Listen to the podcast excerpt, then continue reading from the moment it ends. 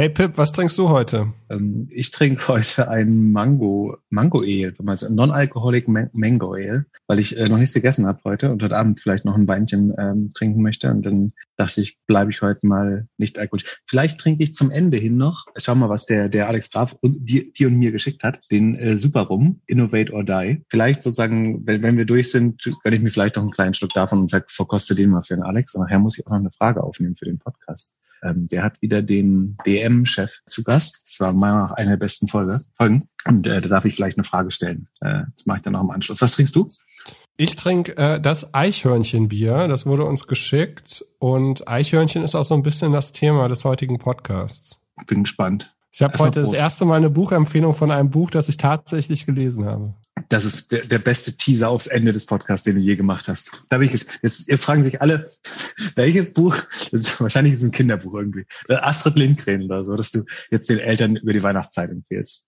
Ich bin gespannt. Sehr gut. Ich habe eine ganze Menge unvorbereitete Fragen für dich. Erste Frage. Da haben wir gar nicht so viel Zeit für. Wir haben so viel äh, geplantes Material. Lenk nicht ab. Ja. Erste Frage. Was macht ein gutes Team aus? Was ein gutes Team ausmacht, ohne Kontext. Einfach so in den Raum gestellt. Einfach so. Ich wollte jetzt nicht sagen Gründer oder Gründerinnen-Team, sondern einfach Team. Gut, die Was Frage kannst du nicht beantworten, du Einzelkämpfer, genau, dann gehen wir weiter. Du musst halt sagen, genau, ein gutes Team besteht aus einer Person. Nee, ich glaube aber äh, zum Beispiel, also was mir fehlt, ist ein bisschen die Perspektive. Aus welcher Perspektive soll man es leuchten? Aber ich glaube, wenn das immer so klein wie nötig ist, ist das ein großer Vorteil. Also nicht ein komplettes Team, sondern ein kleines, weil es sozusagen Kommunikation minimiert und das Kommunikation ist ineffizient. Deswegen würde ich denken, ein kleines Team ist immer gut. Dann natürlich äh, möglichst divers in jeder Beziehung, also sowohl was die äh, Funktion oder die Fähigkeiten angeht, als auch die kulturellen Hintergründe. Ähm, das würde ich glauben, ist äh, nachgewiesen, dass es produktivitätsfördernd ist. Und dann noch ähm, sozusagen aus dieser, wie, wie heißt dieser Ocean Test oder dieser, ähm, wo man so ein bisschen feststellt, feststellt, wie jeder tickt und so und auch, auch aus der Sicht möglichst divers, aber so, dass sie schon kompatibel sind. Also dass sich jetzt nicht komplett gegensätzliche Leute gegenüberstehen. Wobei ich zum Beispiel mal in einem, oft in Teams waren sozusagen, je unterschiedlicher die andere Person war, desto effektiver wurde meiner Meinung nach das Team oder zumindestens desto effektiver habe ich mich gefühlt. Also ich kann zum Beispiel super gut mit so Machern arbeiten. Also die bringen mich zu Weißglut, aber die sorgen dafür, dass mehr passiert, weil ich eher so ein Overthinker bin. Ähm, das ist ja ein Talker. Das habe ich so nicht gesagt, äh, wie du willst. Ähm, und äh, in einem anderen Team habe ich mal mit jemandem gearbeitet, der sozusagen so formal super, super gut war. Und dadurch konnte ich viel mehr schaffen oder wir, ähm, weil alles das, was für mich unnötiges Leid war, konnte die unheimlich unheimlich sorgsam und äh, diligent abarbeiten, äh, irgendwie so Vert Vertragsgestaltung und sowas. Ähm, ja, also es sollte sich äh, komplementär sein, das Tier, sich Team, das sich gegenseitig äh, komplementieren. Aber das sind alles total generische Aussagen, auch ohne, ohne jetzt einen konkreten Hintergrund. Gut, dann, dann stelle ich dir eine Frage, mit der du vielleicht, auf die du vielleicht ein bisschen besser antworten kannst. Was haben Gier und Angst mit Aktien zu tun? Das, naja, Gier und Angst drückten ja zwei, na nicht gegensätzliche, würde man sagen. Also prinzipiell sollte man an der Börse Emotionen so, we so stark wie möglich vermeiden. Der, der rationale Investor ist im Zweifel der bessere. Also gerade es ist unheimlich wichtig, sich an Strategien zu halten und sich nicht zu kurzfristig von Gefühlen beeinflussen zu lassen. Und es gibt ähm, so Indizes, die Gier und Angst vergleichen. Die bestehen aus mehreren Faktoren, aber unter anderem ist das die relative Überbewertung, also wie stark sind die Kurse gerade über dem äh, historischen Mittel, das fließt damit ein, aber zum Beispiel auch das Put-Call-Verhältnis. Also wie viele Leute setzen gerade Long auf Calls und wie viel auf Puts. Und sozusagen je höher die Call-Ratio ist, desto gieriger und optimistischer ist der Markt. Und das ist einer von vielen Faktoren, die man so ein bisschen dafür nutzen kann, ob, ob man sich gerade einer, einer Blase nähert oder einem Crash oder ob man gerade in einer Unterbewertung steckt. Dann lass uns doch noch mal kurz ein bisschen Geschichtsunterricht machen und nimm mich mal mit in deinen ersten Crash. Das Geschichtsunterricht ist das für dich? Ich habe angefangen zu investieren äh, wahrscheinlich mit 17 oder 18. Das ist ähm, kurz vor der bisher größten Blase zu unserer Lebenszeit, also in den 2000er Jahren, im 2000er Crash. Und habe mein Zivildienstgehalt praktisch in, in Aktien äh, investiert. Und ich habe äh, meinen Beitrag zur Gesellschaft auf jeden Fall geleistet äh, und war Rettungssanitäter, ähm, was, was eine gute Lebenslektion ist. Also scheint im Nachhinein schlauer zu sein, als mit einer äh, Waffe durch den Schlamm zu robben. Und genau das Geld, was da übrig geblieben ist, habe ich äh, zu neuer Marktzeiten in Aktien gesteckt. Das waren vielleicht so, keine Ahnung, 5.000, 6.000 Euro insgesamt. Und durch die starken Rückenwinde, die es damals gab, sind auch relativ schnell irgendwie so eine hohe fünfstellige Summe draus geworden. Und ich, ich überlege gerade, was die, ich erinnere mich noch an ein paar, also ich hatte auf jeden Fall Softbank-Aktien mal eine kurze Zeit damals, das weiß ich noch. Meine erste Aktie war übrigens äh, König und Bauer. Weißt du, was sie machen? Nee, was machen die? Das sind äh, Druckmaschinenhersteller, äh, KBA, äh, König und Bauer. Äh, zwei größten Konkurrenten sind MAN Roland und äh, Heidelberger Druck. Ähm, und die stellen quasi Rollenrotationsdruckmaschinen. Ja, vollkommen unnützes Wissen, äh, was ich da abgespeichert habe. Ähm, und dann hatte ich ähm, SAP, glaube ich, damals, Singulus, die haben ein CD-Druckwerk gehabt. Das Lustige ist, das muss man ja vorstellen, das ist nur 20 Jahre her und das galt damals sozusagen als Boombranche, CD-ROMs zu pressen. Äh, oder die haben die Maschinen, um die CD-ROMs zu pressen, hergestellt. Und das war zu neuer Marktzeiten. Und wie gesagt, nur 20 Jahre her, als sozusagen absolute Boombranche. Ähm, und dann habe ich so ein paar äh, russische Ölaktien oder Gasaktien waren damals komischerweise vogue und äh, Lukoil, Gazprom, Gas waren so die, die Titel, die ich da gehandelt habe. Wie auch immer. Äh, das hat sich relativ schnell von 5.000, 6.000 Euro auf eher so 60.000 Euro bewegt. Und äh, ich habe mir schon ausgerechnet, wann ich die Bundesrepublik kaufen kann. Also wie, wie oft muss ich das noch verdoppeln und so weiter. Äh, habe mich natürlich unheimlich talentiert geführt, um dann ein paar Wochen später aufzuwachen und ungefähr wieder das, was ich reingesetzt hat, äh, noch behalten zu haben. Äh, ja, behalten zu haben.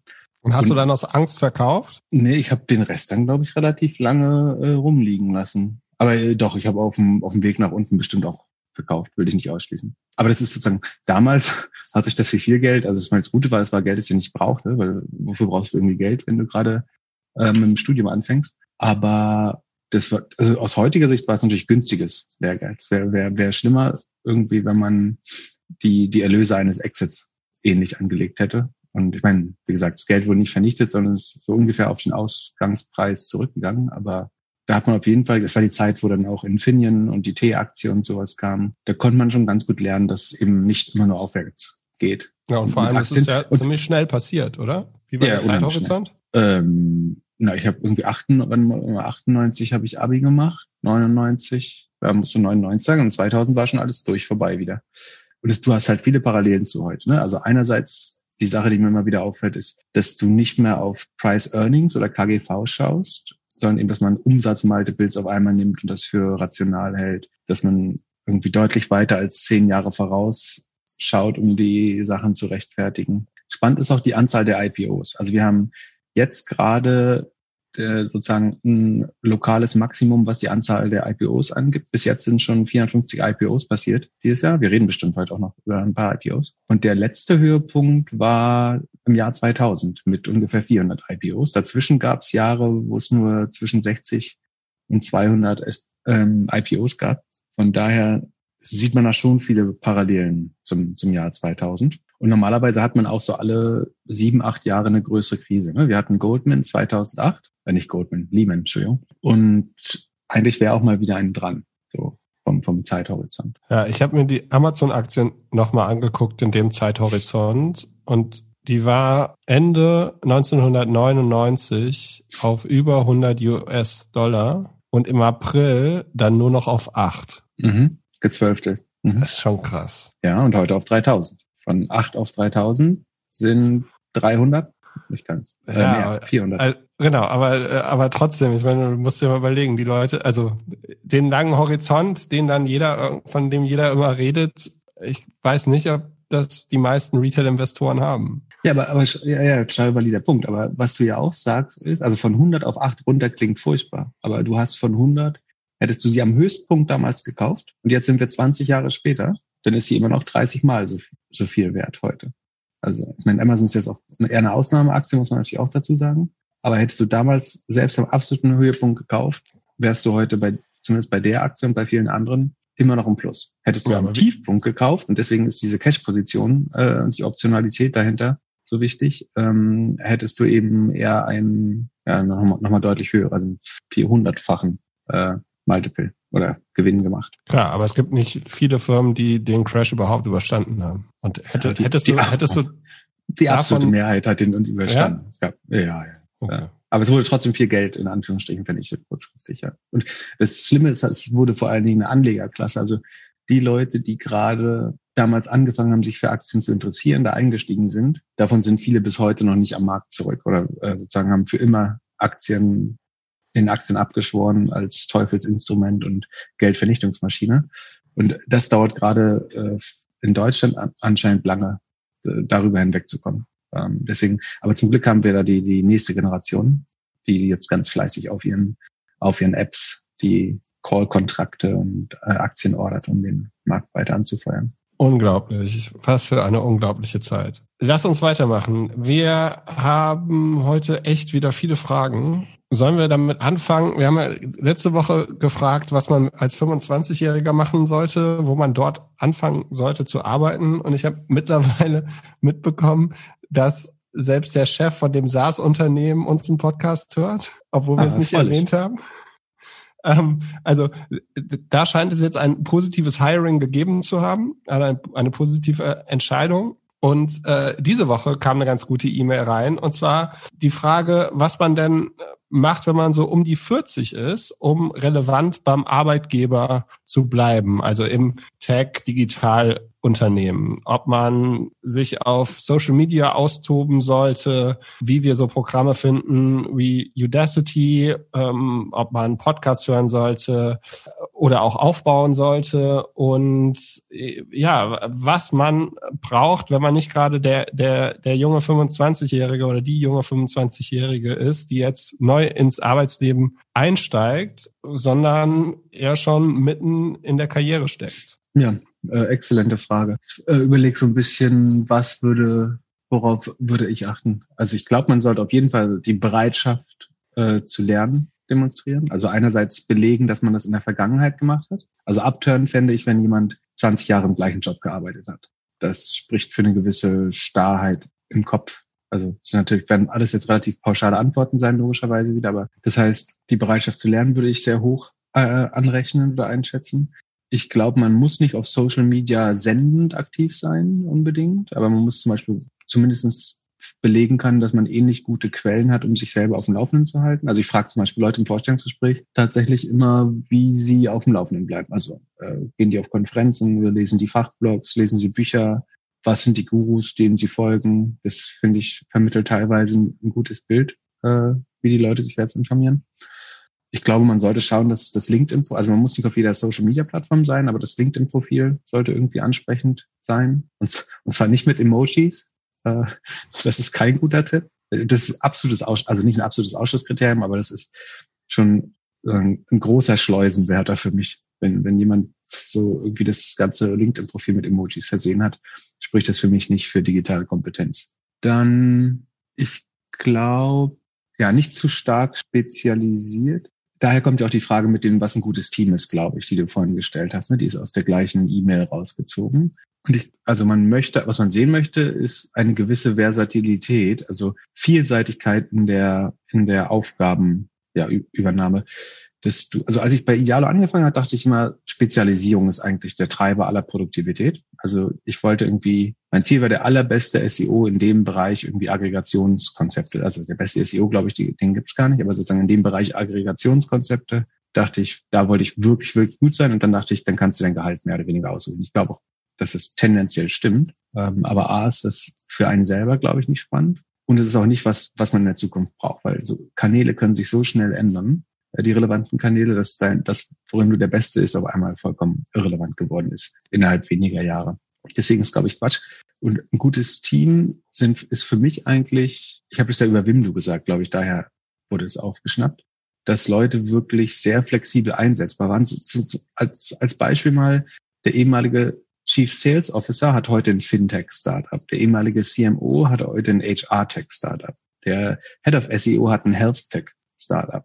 Und das passt alles sozusagen, wenn man also ganz pauschal passt das überhaupt nicht zusammen. Äh, der andere CMO ist Director Product bei, bei Facebook. Macht auch kein Marketing im, im engeren Sinn.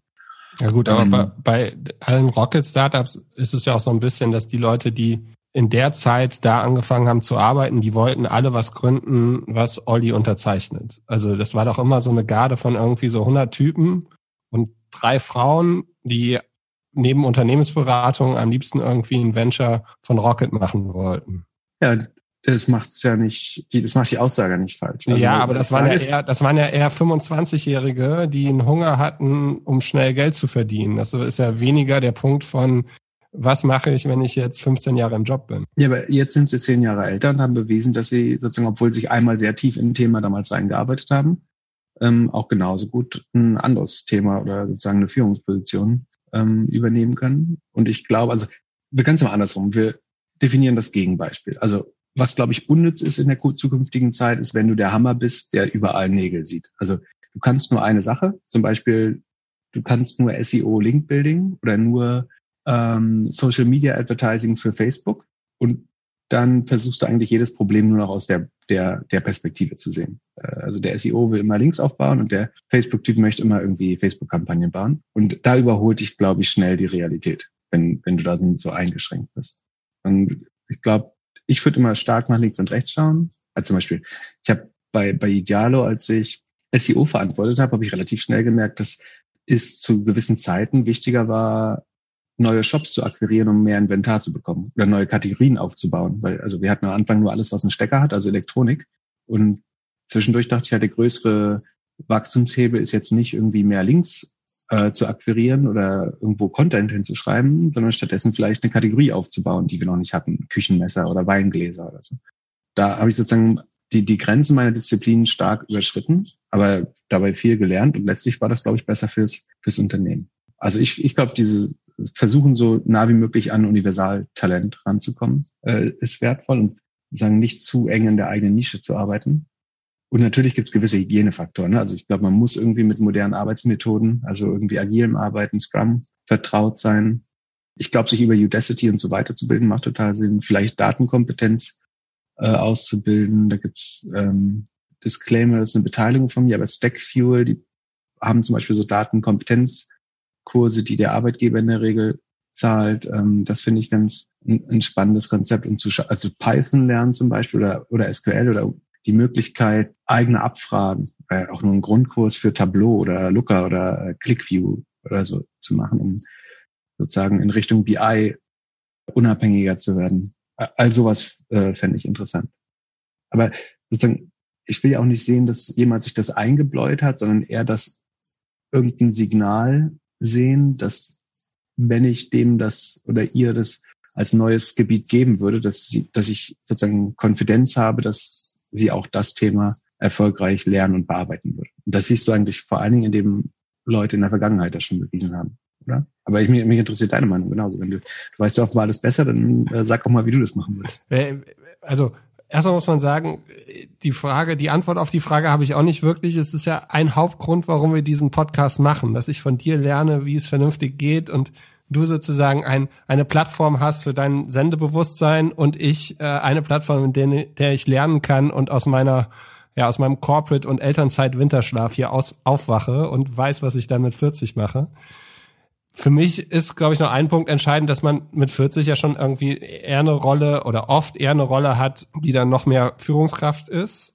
und dass man da auch noch weniger operativ arbeiten meinst du? Ja, dass man dass man irgendwie es äh, schafft, da eine Brücke zu schlagen zwischen den wirklich jungen Leuten und den älteren äh, noch Senior Leuten und irgendwie auch äh, ja neben der neben der Tatsache, dass man Vorbild ist und denen zeigt, wie beispielsweise Link-Building funktioniert, dass man die halt auch mit den richtigen äh, Methoden motivieren kann und von denen ein bisschen was lernt.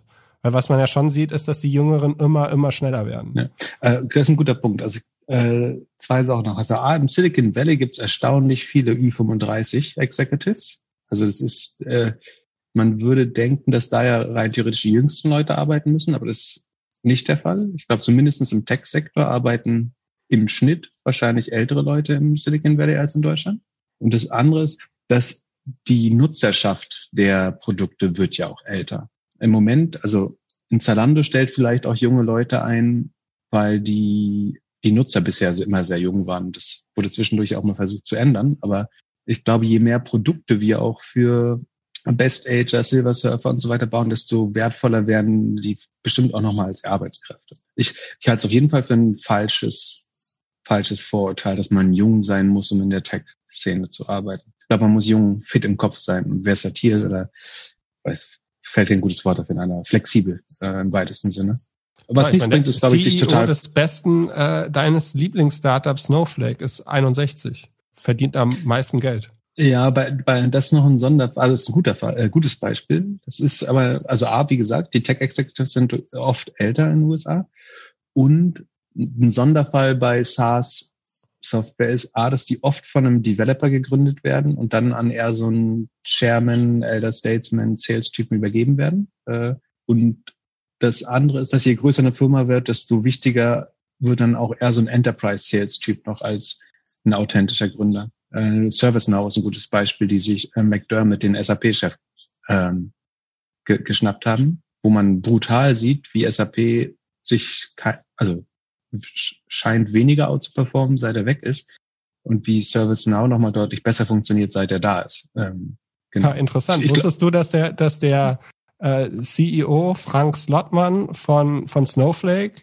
vorher bei ServiceNow war, von 2011 bis 2017? Von, äh, nee, ehrlich gesagt nicht, nee. Ja, der war davor der CEO und ja, verdient, verdient jetzt, das war eine andere Frage, die ich dir stellen wollte, ist es gerechtfertigt, dass der 1,3 Milliarden jetzt im Jahr verdient? Wollen wir das Thema jetzt aufmachen?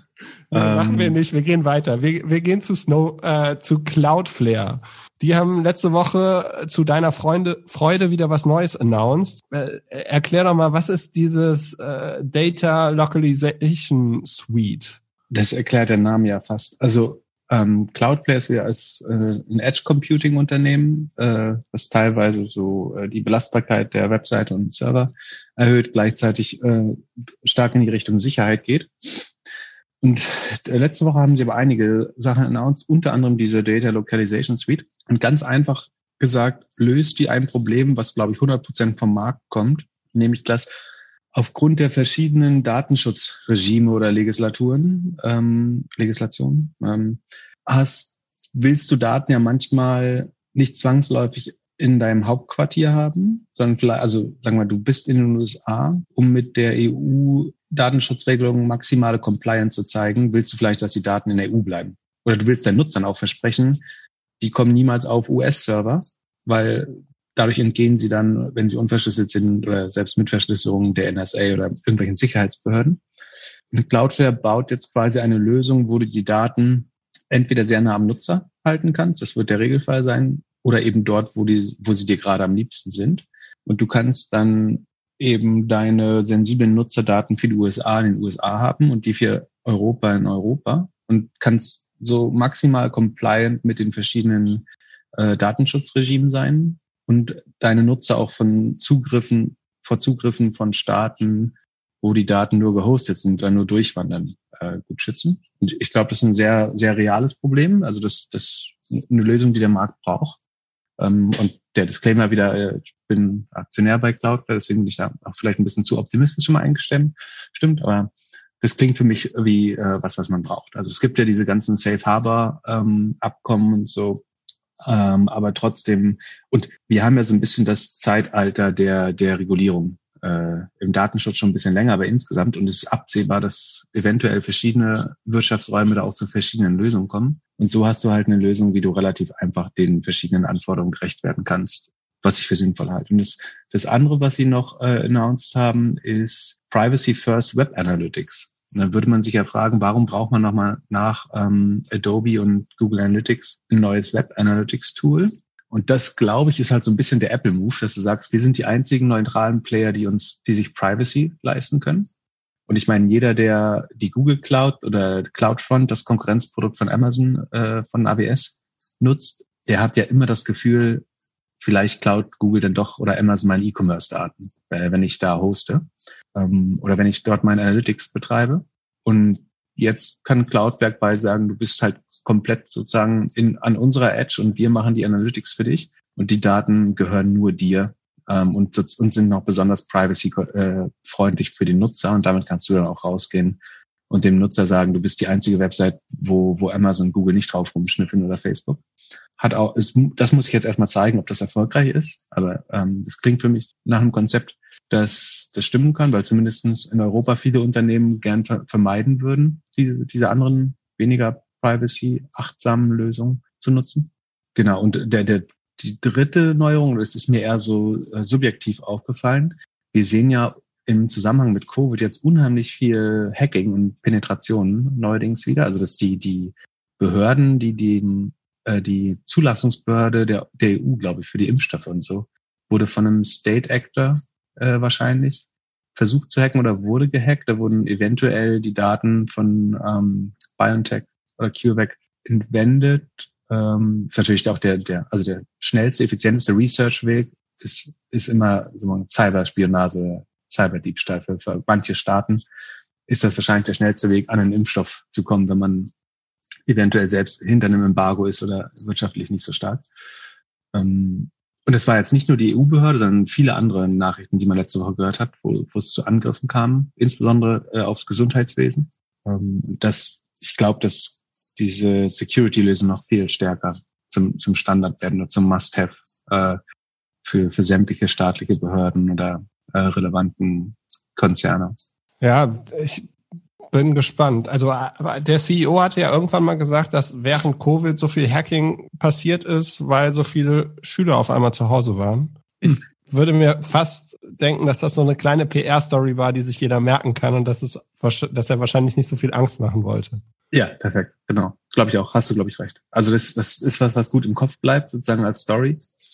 Tatsächlich sozusagen die, die geglückten Tests und die Großfläche oder die ja, sehr mächtigen äh, Penetrationen, die jetzt passiert sind, scheinen fast alle von sogenannten State äh, Act oder Foreign State Actors ähm, oder Sovereign State Actors ver verursacht zu sein. Also das wäre jetzt kein Starter nennen, der da irgendwie besonders ähm, einschlägig wäre, aber das sieht nicht aus, als wären das keine Profis gewesen. Also die beschreiben das auch alles als sehr, sehr gezielte Maßnahmen, als wenn jemand schon genau wüsste, wohin er will, was er braucht und wie er da hinkommt. Ähm, nicht Script Kiddies, die versuchen vielleicht paar Bitcoins mit DDoS-Attacken zu, zu klauen, dafür ist Cloudflare, äh, Cloudflare dann eben auch eine sehr gute Lösung, um so DDoS äh, Erpressungs- oder Ransomware-Attacken ähm, abzuwehren. Hm, aber ich glaube, das ist nicht, was jetzt in den News war in, in letzter Zeit. Und sag mal, bist du am Donnerstag bei Airbnb reingekommen? Ich hatte ja angekündigt, dass ich das wollte. Du weißt ziemlich genau, was ich am Donnerstag gemacht habe. Ich bin mit dir fröstelnd durch den Schlosspark in Ludwigs äh, gewandelt äh, und habe die, die Strategie für ähm, die nächsten zwölf Monate mit hier festgezurrt. Und auf dem Rückweg, also ich hatte vorher ähm, ein Limit, also ich, hab, ich wollte Airbnb kaufen, aber nicht zu jedem Preis und habe deswegen versucht, rational zu sein, nicht greedy, nicht äh, ängstlich, sondern rational. Und habe das bei 115 Dollar habe ich meine Order limitiert und war mir auch relativ sicher, dass ich es damit nicht bekommen werde. Aber ich wollte aus verschiedensten Gründen nicht über diesen Preis gehen. Und gestartet ist Airbnb dann eher zwischen 140 und 150 US-Dollar pro Aktie. Das heißt, ich habe genau keine Aktie bekommen. Was traurig ist und was dich äh, stark erfreuen wird, ist, dass ich, um diese Liquidität zu schaffen, ähm, unter anderem mein, mein HelloFresh Call verkauft habe und am nächsten Tag ist HelloFresh um 15 Prozent hochgegangen. Das heißt, der Call wäre um deutlich über 50 Prozent hochgegangen. Äh, und da sieht man, wie das der größte Fehler, den man macht, verkaufen ist ähm, und keine Liquidität haben. Genau, jetzt sitze ich auf Liquidität, äh, die ich in Airbnb nicht reinstecken konnte und habe den äh, größten HelloFresh-Tagesanstieg dieses Jahres wahrscheinlich äh, verpasst, was mich nicht unbedingt mit Freude erfüllt. Die, ja, aber zu erwarten sehr, also die sind jetzt äh, mit 100 Milliarden bewertet, äh, Airbnb, das ganz ordentlich. Der ähm, CEO hat sich überraschend erfreut zugleich gezeigt könnte vielleicht ein bisschen von der Kohle den, den Leuten geben, die er rausgeschmissen hat dieses Jahr, die ihre ESOPs verloren haben und jetzt nicht partizipieren am Börsengang. Das würde denen sicherlich helfen, durch die sozialen Härten der Zeit zu kommen. Hast du das Video gesehen, was ich geteilt hatte, wo er da am Anfang interviewt worden ist? Ja. Es sah schon so ein bisschen aus, als ob er selbst nicht glauben könnte und dass er so ein bisschen Angst hat. Ja, das äh, Lustige ist ja, Airbnb hat extra ein sogenanntes hybrides Auktionsverfahren oder eine hybride Auktion gemacht, die so ein bisschen diesen Pop auch verhindern soll oder die Zuteilungsmechanismen ein bisschen fairer gestalten. Aber das kann man, äh, und DoorDash übrigens auch der zweite IP, große IPO diese Woche. Und das kann man aber sehr gut eigentlich als gescheitert erklären. Also Airbnb hat 140 Prozent gewonnen am ersten Tag, DoorDash sich verdoppelt äh, wieder. Ähm, das heißt, da hat man jetzt wieder weniger Geld verdient, als man hätte einsammeln können. Ähm, schlauer wäre es gewesen, ein Direct Listing zu machen. Dabei kann man dann wiederum kein Geld einsammeln, was Airbnb schon noch braucht. Aber dann, das hätte man dann wiederum mit Fremdkapital sich beschaffen können. Airbnb hat ja schon mal für zehn Prozent Zinsen äh, Geld am Fremdkapitalmarkt aufnehmen können. Das hätten sie meiner Meinung nach nochmal tun können und stattdessen lieber ein Direct Listing machen. Dann hätten sie jetzt nicht sozusagen unnötig viele Shares zu diesem niedrigen Untermarktpreis abgegeben. Eigentlich ähm, versucht mehr gerade mehr und mehr zu verhindern, dass es diese Mega-Pops gibt, aber ähm, es sind halt so viele Leute bullish und das ist ja auch eine hervorragende Aktie. Ne? Man kann jetzt darüber diskutieren, was sie wirklich wert ist, aber wie gesagt, ich hätte das gern für, für unter 115 Dollar gekauft und hätte mich sehr gefreut. Ich glaube auch jeder, der die jetzt für 140 gekriegt hat, muss nicht traurig sein. Also das, wenn man da zehn Jahre drin bleibt, bin ich mir sehr sicher, also ähm, dass, dass die in zehn Jahren deutlich höher stehen. Ähm, dann ist auch fast egal, wie man eingestiegen ist. Von daher verstehe ich schon, dass es einen deutlichen Satz nach oben gemacht hat. Dass es jetzt so stark ist, liegt natürlich wieder an der, der insgesamt starken Bullen-Euphorie gerade. Ich versuche jetzt die, die Gegensicht zu nehmen und hätte jetzt eher gesagt, dass die in den nächsten Monaten sich nochmal eher Richtung Süden orientieren. Also die haben ja in, also zum einen würde ich gerne von dir eine Prognose, was du glaubst, was der Kurs in drei Monaten ist. Mhm. Und zum anderen haben die ja in sechs Monaten dann nochmal die Phase, wo die, wo die ganzen Mitarbeiter dann verkaufen dürfen oder die Lock-in-Period geht. Ja. Und ich finde, mein, also nochmal, um abzuschließen, meine mhm. große Sorge ist so ein bisschen, dass da zu viel versprochen wird, dass die Marke so groß ist. Weil äh, man liest ja schon, dass ein Großteil der Angebote einfach von professionellen Anbietern ist. Und für diese Anbieter ist es doch eigentlich komplett egal, wo sie anbieten. Und dann habe ich mich gefragt, ob es irgendwann, also ob man die so vergleichen kann mit Amazon. Deswegen hatte ich mir auch die Amazon-Aktie von 2000 angeguckt. Weil ich schon glaube, dass die so die größte Marke sind und die haben schon so viele Niederlagen durchstanden, dass die, die auch jetzt durch Covid irgendwie gut durchkommen werden, aber es wird halt ein bisschen zu viel versprochen. Und wenn ich dann bei Amazon, weil wie ich dann bei Amazon war, habe ich gedacht, okay, wer ist denn überhaupt das Shopify Modell, also das Anti-Amazon, das Anti-Airbnb? Also brauchen wir in Zukunft, wenn wir in fünf Jahren reisen, und äh, alles, was wir so haben mit Chat und mit Payment und, und, und, brauchen wir dann noch diese Instanz von Airbnb, um irgendwie den Trust zwischen Angebot und Nachfrage zu haben? Ähm, das sind viele gute Fragen auf einmal. Also sich die Frage zu stellen, was der Disrupt Disruptor für Airbnb ist, ich glaube, das macht total viel Sinn. Das würde ich auch tun. Ähm, ich überlege gerade, wahrscheinlich ist es was, wo es noch weniger auf den Host ankommt. Also sagen wir mal, du hast ein Unternehmen, was wie so ein personalloses Hotel ist oder wo du das Personal nicht siehst, sondern du holst dir am Flughafen oder du kriegst auf deine Handy-App einen äh, NFC-Code gesendet und damit kannst du in irgendeine Wohnung einfach einsteigen in der Wohnung. Äh, noch weniger Menschen sehen, äh, trotzdem gute Lage, guter Standard, gut gereinigt. Fände ich total toll, das Versprechen. Also 90 Prozent der Zeit nutze ich das Personal im Hotel nicht, außer das, was äh, den Sa Raum sauber macht. Und das Einchecken, und das ist jetzt wirklich kein Value-Add, dieser fünfminütige Eincheckprozess. Das kann schon sein, dass du einfach sagst, du hast eine Brand, die steht für immer den gleichen sauberen Raum in der Top-Lage und ohne Personal. Das könnte ein Disruptor sein für Airbnb. Aber ich meine, das kann Airbnb auch selber technologisch nach und nach dahin entwickeln, das Modell, dass sie das mit abdecken.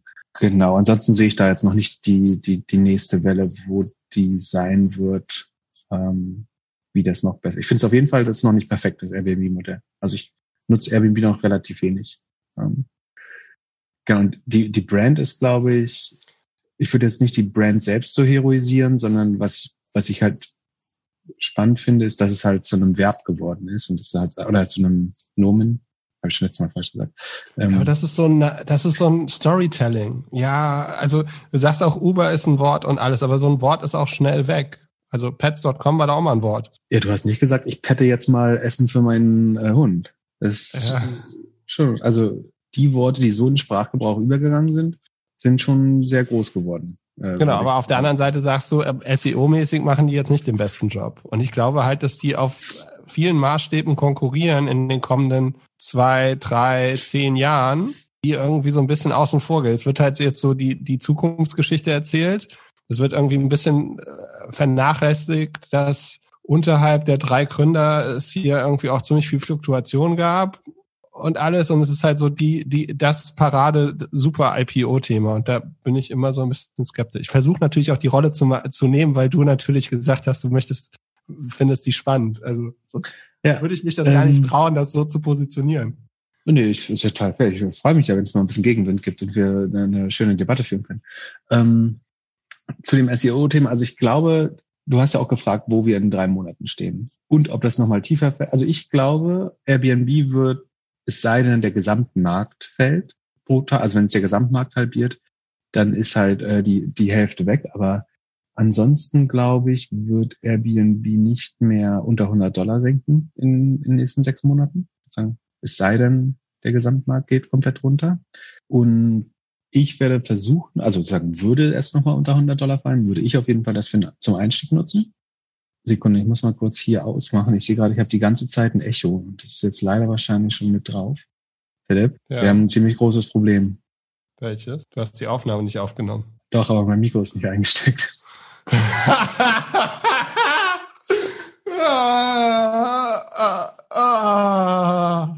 ähm,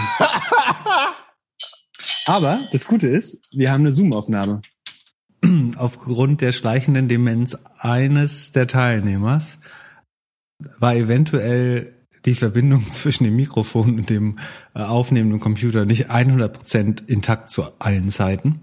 Ähm, und gleichzeitig aufgrund der geradezu prophetischen Voraussicht dieses Teilnehmers wurde es trotzdem alles mit etwas schlechterer Sprachqualität äh, in der Cloud von der Meeting-Software aufgenommen. Von daher was? Also ich übersetze noch mal kurz. Pip hat vergessen, sein Mikrofon anzuschließen. Also neben der guten Vorbereitung hat er hauptsächlich einen Job. Das bedeutet, das Mikrofon, das auf seinem Tisch steht, mit dem USB-Kabel in sein Notebook einzustecken. Aber das war für heute Morgen, wahrscheinlich weil er vor fünf Minuten aufgestanden ist, ein bisschen zu schwierig. Wie gesagt, ich habe außerdem aber sicherheitshalber das komplette Zoom-Meeting äh, aufgenommen und ich hoffe, die Sprachqualität wird akzeptabel sein. Wenn nicht, sprechen wir das gleich alles nochmal äh, neu ein, was ich sehr, sehr schade fände. Darunter würde die Qualität leiden, glaube ich. So, wo waren wir denn? Sehr gut. Also, Pip, dann erklär mir doch mal, was ist mit der Amazon-Aktie los? Äh, Achso, nee, warte, warte, warte, warte, warte, warte, warte, warte, warte, warte, warte, warte. Noch, noch, noch eine Sache. Hast du den, den Tweet der Woche gesehen, den ich dir geschickt habe? Der Redpoint äh, genau. Investor, also der äh, irgendwo anders mal VC war und zur gleichen Zeit DoorDash und Airbnb gepasst hat, weil er lieber irgendwie äh, auf dem Festival sein wollte? Oder was war die genau, E-Mail nochmal? Genau. Es ist ein äh, einen US-VC, der inzwischen bei Redpoint ist, der 2014, also DoorDash und Airbnb, den beiden CEOs von den Unternehmen, die jetzt diese Woche an die Börse gegangen sind, für äh, beide, also für 60 und 100 Milliarden, hat er mehr oder weniger eine höfliche Absage oder Bitte um Verlegung geschickt, mit dem Hinweis darauf, dass, also das fängt an mit, er hat sich entschuldigt dafür, dass er die beide in der gleichen E-Mail äh, absägt äh, und nicht die Zeit hatte, zwei E-Mails zu schreiben, weil sein G6 Wi-Fi so fickle ist, ähm, was auf Deutsch, also G6 ist wahrscheinlich die Gulfstream G6 gemeint, also ein Privatflugzeug, mit dem er gerade zu Burning Man geflogen ist. Und sozusagen er nimmt als Ausrede, dass das Wi-Fi in, seiner, in seinem Privatflugzeug so schlecht ist, um ihn beiden in der gleichen E-Mail abzusagen.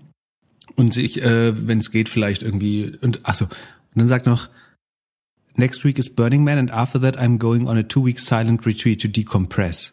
Ähm, und ob man sich nicht auch im Januar treffen könnte. Die E-Mail ist vom August.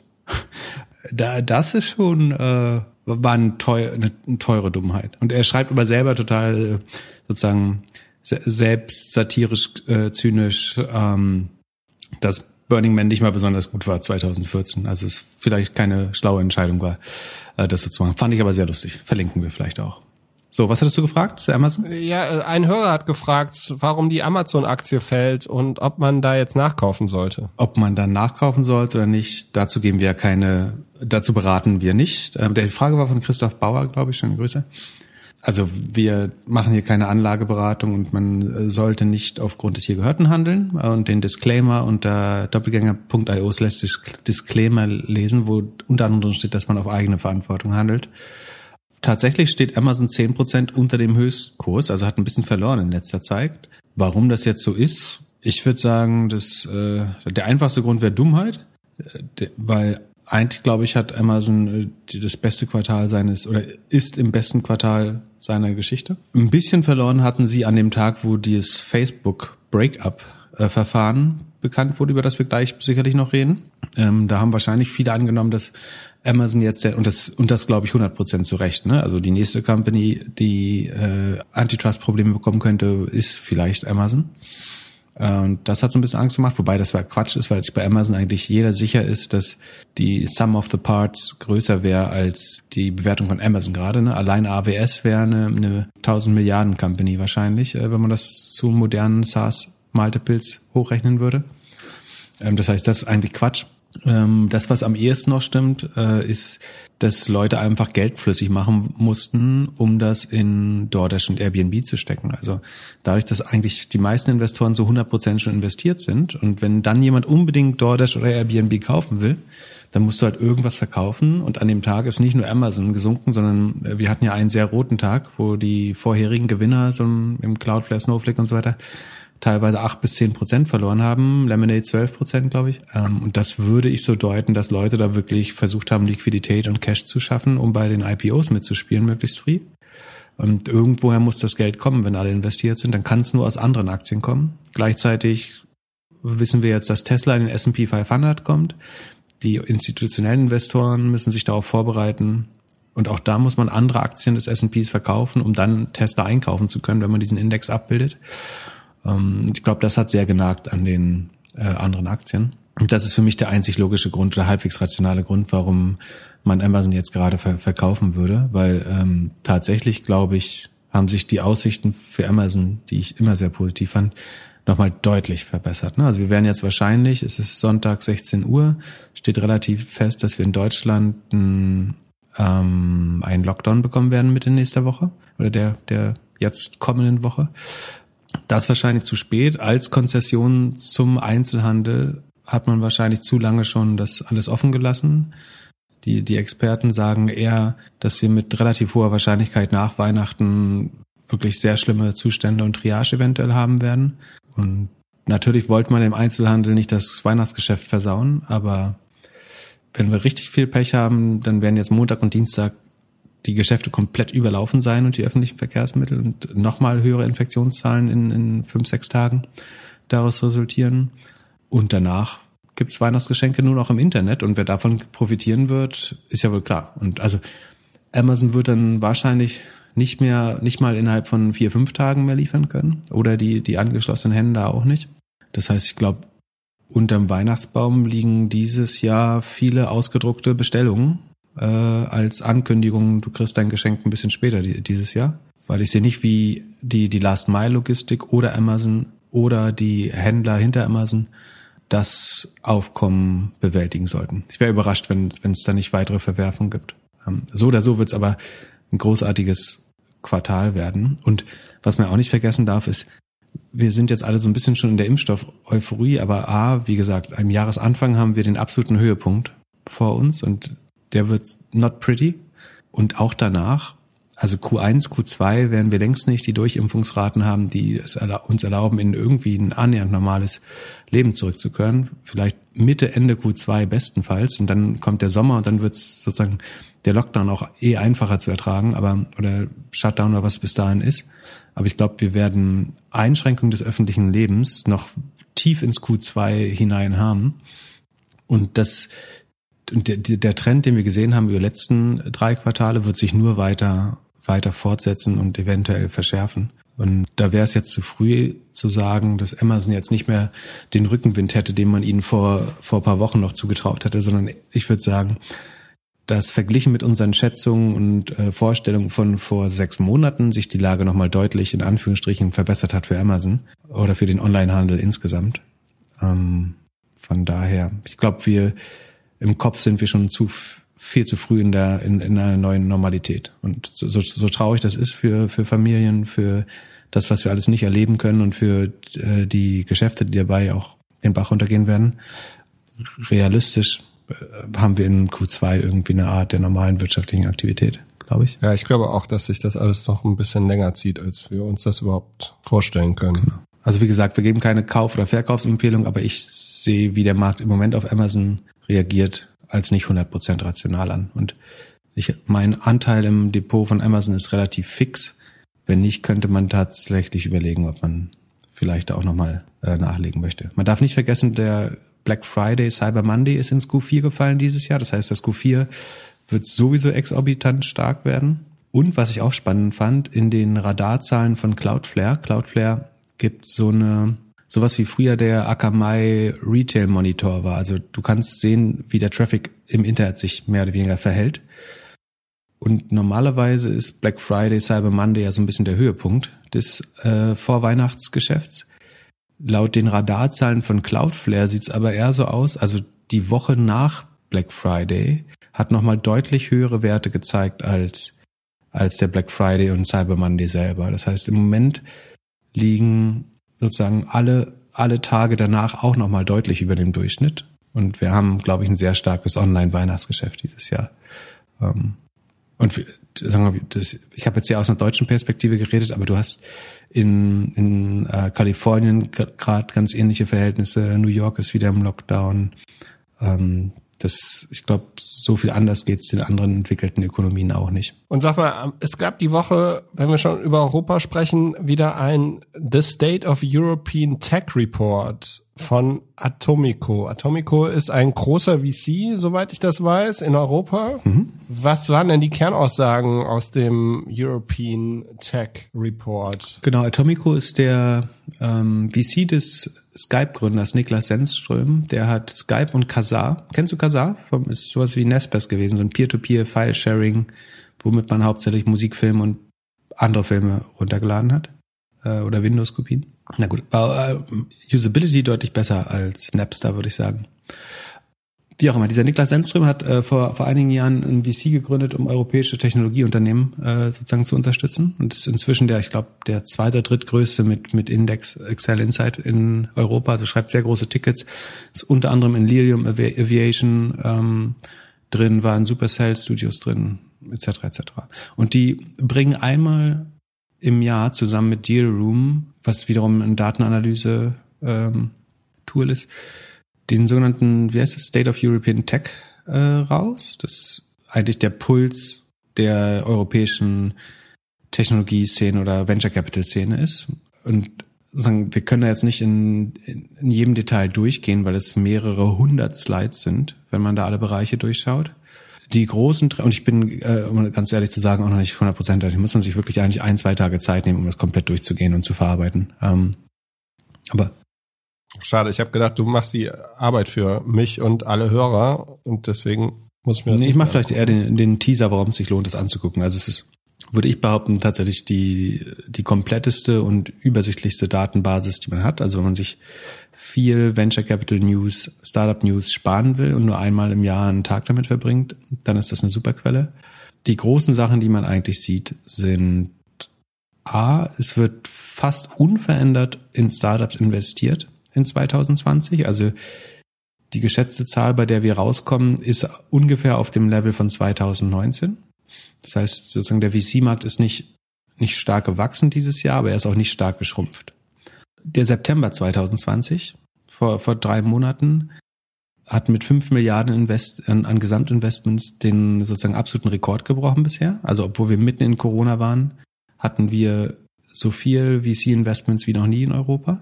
Die Größe der Runden, sei es Series A, B oder Seed-Runden, steigt immer weiter. Zum Vergleich, Series A ist von 5 Millionen auf durchschnittlich 6,6 Millionen gestiegen von 2019 auf 2020.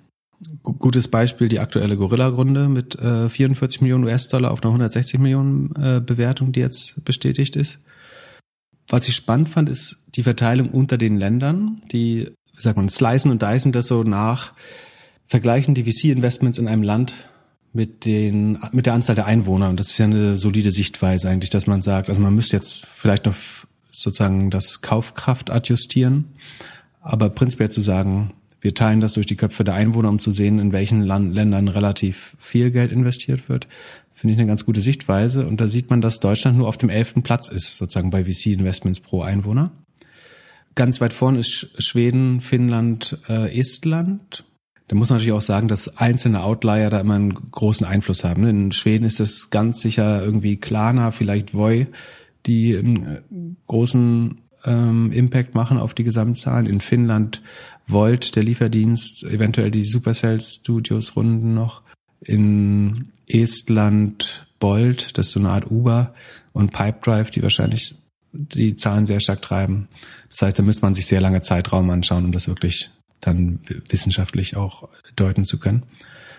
Ähm, was man auch stark sieht, ist eine Branchenverschiebung, auch relativ logisch von Travel, Transport, Recruiting eher zu Gesundheitswesen, Sport und Ertüchtigung und Education Tech. Sozusagen, da haben sich die Trends stark verschoben. Aber es ist nicht überraschend, glaube ich, dass jetzt keine großen Travel-Runden gerade geraced werden. Das sind so die Sachen, die ich vielleicht hervorheben äh, würde. Aber ich würde es auch wirklich jedem empfehlen, der da irgendwie auch nur remotely drin ist in der Branche, sich das anzuschauen, äh, wenn man das noch nicht kennt und äh, sich die Zeit zu nehmen.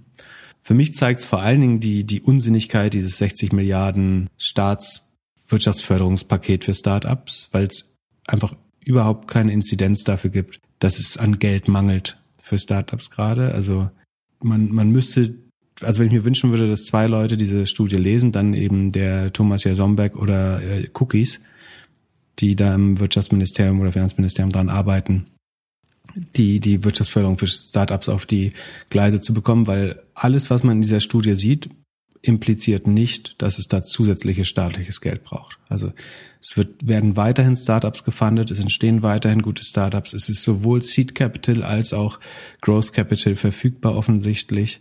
Ähm, für einzelne Branchen ist es schwerer, vielleicht aber auch zu Recht. Travel wird vielleicht die nächsten drei, vier Jahre auch noch nicht so 100% perfekt aussehen.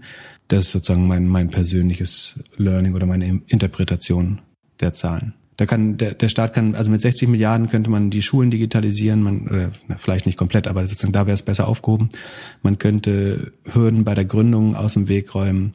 Es gibt deutlich bessere Mittel, als dass der Staat irgendwie als Investor auftritt und Firmen, also gute Firmen, da wo würden die VCs nicht wollen, glaube ich, dass der Staat als Investor mit reingeht. Ähm, und schlechte sollten vielleicht das Geld nicht bekommen. Ähm, stark pauschalisiert. Deswegen würde ich da empfehlen, diese Studie mal zu lesen, um sich vielleicht eine gute Meinung in der Diskussion zu bilden. Sehr mal, gut. Hast du dir schon die neuen? Wollte ja. ich gerade fragen. Äh, du wolltest wahrscheinlich fragen, ob ich die neuen AirPod Max äh, schon gekauft habe, aber das ist ja eher dein Metier. Du hast ja gerade gesehen, dass ich mit Apple, Apple Hardware nicht so gut umgehen kann. Ähm, deswegen gibt es eventuell einen kleinen Widerhall in der im ersten Teil des Podcasts. Ähm, aber sind die nicht was äh, für dich? AirPod Max? So over, du trägst gerne Over-Ear-Kopfhörer, glaube ich. Ja, ich. Ich äh, trage gerne Over-Ear, wenn ich mit dir spreche, damit ich nicht direkt einschlafe und schön warme Ohren habe, wenn du, wenn du mir Sachen erzählst. Und ich freue mich so ein bisschen, dass sie die Kopfhörer noch vor Weihnachten rausgebracht haben, weil das war ja so ein bisschen meine Hoffnung. Also ich habe gedacht, anstatt dass sie das MacBook mit dem neuen Chip rausbringen, bringen sie die Kopfhörer und das wird so das absolute Weihnachtsgeschenk. Ich glaube, ich hatte auch recht damit, dass sie mit den Kopfhörern wahrscheinlich die größte Konkurrenz zu den B&O-Kopfhörern machen. Also ich glaube, es gibt wenig Leute, die sich sehr teure Bluetooth-Kopfhörer angezogen haben. Und wenn, dann waren das wahrscheinlich die von B&O. Und die Dinger kosten ja auch fast 600 Euro. Meine Frage ist so ein bisschen, warum sie das gemacht haben ohne Announcement. Vielleicht, weil sie Angst hatten, dass das vielleicht das falsche Statement ist in der aktuellen Lage. Und wahrscheinlich ist es einfach das Luxusgut Nummer eins in den kommenden drei bis sechs Monaten, äh, wenn man in den Telcos ist. Wahrscheinlich. Ähm, es gibt aber auch die Gravur ist umsonst, ne? Also kostenlos. Du kannst kostenlos deinen Namen reingravieren lassen. Ist wahrscheinlich aber auch äh, erforderlich, weil wenn nicht, würde man die wahrscheinlich schnell verwechseln mit anderen Leute Kopfhörern, wenn die alle gleich aussehen. Ich glaube, die Gravur ist immer nur dafür da, damit man die danach auf dem Secondary Market nicht mehr so gut verkaufen ah, kann. Ah, aufschlau. Stimmt. Äh, und um das Umtauschrecht. Das um, weißt du, weißt du, wofür das noch schlau ist? Um das Umtauschrecht im Handel auszuhebeln, oder? Weil sobald du das gra graviert hast, ja. darfst du es nicht mehr, hast du, wird dann das nicht ausgeschlossen, weil es individualisiert ist? Du kannst eine Matratze Probe liegen und so, aber ähm, wenn du was sozusagen custom-made hast machen lassen, verwirkst du dann ein Umtauschrecht, glaube ich. Bin mir nicht sicher. Werden wir bestimmt belehrt bis zum nächsten Mal. Warum sie kein Announcement gemacht haben, ich meine, die Gefahr ist auch, wenn du was announced, was so ein bisschen underwhelming ist oder kein wirklicher Durchbruch, dass dann fast eine Enttäuschung draußen steht. Da, da würden wir jetzt hier sitzen, also hätten sie es announced, würden wir hier sitzen und sagen, ob das jetzt der Durchbruch ist, ist das Apples Innovationsstrategie. Deswegen muss man schon genau überlegen, was man announcen möchte und was man einfach nur rausbringt als irgendwie Feature oder neues Produkt. Wenn sich ja, ich glaube, dass das Ding su sich super verkaufen wird. Ich glaube, dass jeder, mindestens jeder fünfte AirPod-Nutzer wird sich das Ding kaufen. Und es wird wieder so ein absolutes Luxuszeichen. Ich glaube auch, dass das früher, also vor als der iPod rauskam und die weißen Kopfhörer drau draußen waren, mit, noch mit Kabel, da äh, gab es in London das Phänomen von so ähm, iPod-Überfällen. Und ich glaube, dass die, also ein Telefon zu klauen lohnt sich ja nicht, weil, also äh, vor allem, glaube ich, von Apple kann man das irgendwie ganz gut nachtracken. Aber die Bluetooth-Kopfhörer, die kannst du doch einfach rennend jemand vom Kopf ziehen. Ja, in London gibt's aber viel. Gibt's auch so eine Watch-Mafia und so, die Leute nach dem Restaurantbesuch die, die Uhr vom Arm reißen und so. Äh, das ist echt nicht so, äh, wie auch immer. Wo kamst du jetzt her? Also ich glaube, es wird auch eins der meistgeklautesten Apple-Produkte. Ja, es kann gut sein. Aber warum signiert man die nicht irgendwie digital? Man kann auch sagen, du kannst mit deinem Gerät so eine Art, ähm, du kannst das verschlüsseln, das Gerät, und niemand, also sofern du beim Verkauf die Verschlüsselung nicht wieder löst, wird das damit unbrauchbar. Würde es nicht gehen? Ja, doch, aber Automobilfirmen und auch Kopfhörerhersteller haben ja meistens was davon, wenn das Zeug geklaut wird und sie das dann nochmal verkaufen. Ja, Stimmt. Also ich glaube, da wird nicht mehr so viel rein investiert. Auf jeden Fall, der, ja, das, das, das Produkt ist ein absolutes Statement. Ich glaube, es wird sich auch super verkaufen. Ganz sicher. Ich fand es, fand es interessant, dass sie es irgendwie, also in Deutschland kriegst du es vor Weihnachten nicht, aber der ein oder andere wird es auf jeden Fall als Gutschein wahrscheinlich verschenken. Ja, die Frage ist, was man in Deutschland vor Weihnachten überhaupt noch bekommt. Zehn Tage haben wir noch. Wein. Unterstützt die Weingüter. Ja, bis Mittwoch. Mittwoch ist zu. Also kannst noch ordern, aber ich weiß jetzt nicht, ob die Weinkisten zuerst ausgeliefert werden von DHL. Wäre das jetzt nicht eigentlich der perfekte äh, Zeitpunkt für Weingüter eine E-Commerce-Strategie zu machen? Bisschen spät vielleicht schon, oder? Ja, schnell einen Shop aufbauen? Ist ja nicht ja, so. Wahrscheinlich schon. Facebook hat die letzte Woche ein bisschen Druck bekommen. Die sollen sich jetzt wohl tatsächlich aufteilen. Was ist da denn passiert? Ja, wie gesagt, ähm, wir haben ja schon mehrmals festgestellt, es ist die Dekade des Antitrust, äh, zumindest jetzt in, auch in den USA. Und da haben sich jetzt mehrere State Attorneys, also Bundes, Bundesstaatsanwälte oder Staatsstaatsanwälte, wie nennt man das? Du weißt schon, ähm, zusammengetan, um Facebook zu cracken. Der, der Hintergrund ist, Facebook weiß, dass die nächsten Konkurrenten unheimlich schnell wachsen. Es gibt diese Grafik, wie lange es für die nächsten Netzwerke gedauert hat, zu den ersten ein oder 100 Millionen Benutzern zu kommen. Und da sieht man eigentlich, dass die Konkurrenz immer um die Ecke lauert. Und die Antwort von Facebook ist darauf, darauf ist eigentlich, diese Unternehmen früh genug zu akquirieren und dabei eventuell oder mutmaßlich Drogen auszusprechen, dass man es entweder nachbauen würde oder sozusagen äh, den, den Kauf doch eher befürworten würde. Und das Verhalten ist jetzt sozusagen zurückblickend moniert worden, obwohl diese Transaktionen ja immer von der, von der FTC genehmigt worden sind. Deswegen ist nicht ganz glücklich, dass man das erst, also genehmigt heißt halt genehmigt und dann hinterher zu sagen, das war nicht schlau ähm, oder das ist aus Blickweise der Rechtssicherheit für ein Unternehmen natürlich kompliziert, dass der Staat dann fast willkürlich eine Transaktion, die sie vorher genehmigt haben, rückgängig machen will. Auf jeden Fall überlegt man jetzt, ob Facebook nicht aufgespalten werden sollte, wahrscheinlich in Facebook, WhatsApp, Instagram äh, einzeln. Und ich, ich finde es ein, ein bisschen, also ich bin ja ein Fan von freien Märkten und Antitrust, weil das dazu führt, dass sie auch funktionieren. Ähm, ob, ob das jetzt der richtige Weg ist, bin ich mir nicht sicher. Eigentlich reicht es doch zu garantieren, dass, das, dass Facebook das nächste Startup nicht kaufen kann. Und das ist, glaube ich, schon klar. Also niemand würde so eine Transaktion nochmal genehmigen. Muss man die jetzt rückwirkend auflösen? I don't know. Ja gut, aber ich, Customer haben sie ja auch gekauft für eine Milliarde. Ja, aber die sind ja in einem ganz, ganz anderen Markt. Also das ist ja die. Ja, aber ich, wir sehen den Markt noch nicht oder die Politik sieht den Markt noch nicht. Aber ich glaube, Facebook hat eine klare Strategie, wo sie hinwollen. Ja, aber äh, also Firmen, Firmen kaufen ist ja nicht verboten. Was was ihnen vorgeworfen wird, ist, dass sie Konkurrenten im gleichen Segment, nämlich Social Media, systematisch aufkaufen und bedrohen, um ihr so sozusagen die Lebens- oder die Halbwertszeit der, des sozialen Netzwerks zu verlängern. Ähm, weil sie genau wissen, dass ansonsten sich so ein Netzwerk immer wieder überlebt. man, man kann natürlich argumentieren, soziale Netzwerke sind ein natürliches Monopol und müssten eher reguliert werden. Aber genau das scheint ja nicht der Fall zu sein. Wenn, wenn es ein natürliches Monopol wäre, also wenn sich automatisch starke Netzwerkeffekte bilden, was sie tun, äh, und auch, aber es gibt halt keine Modes, sondern das nächste Netzwerk wächst auf der Infrastruktur des vorherigen immer noch mal deutlich schneller. Was eigentlich total aus, aus Wettbewerbssicht total schön ist, dass es da zu sozusagen schöpferischer Zerstörung kommt.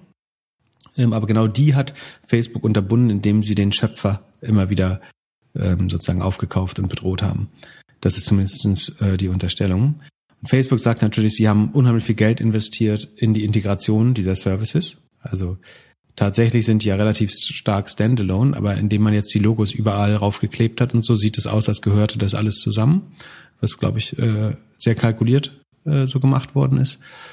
Und ich sehe das ganz ehrlich, also Facebook hat viele Probleme, ob da jetzt Antitrust und äh, Zerschlagung oder Unbundling die beste Lösung ist. In, in meiner Hierarchie von Antitrust-Problemen, die gelöst werden müssen, ist das nicht am weitesten oben, muss ich sagen. Weil A, ich glaube daran, wenn man Facebook einfach verbietet, andere Unternehmen zu bedrohen oder zu kaufen, dann wird es da zu Innovationen weiterhin kommen und auch zu einer Ablösung äh, im Social-Media-Markt früher oder später. Und als, als Behörde nimmt man sich da viel Kredibilität und Trust, wenn man jetzt rückwirkend mehr oder weniger einen Fehler von damals korrigiert. Der, wie gesagt, ich, ich glaube, in dem Fall ist es gar nicht so sehr nötig. Was denkst du?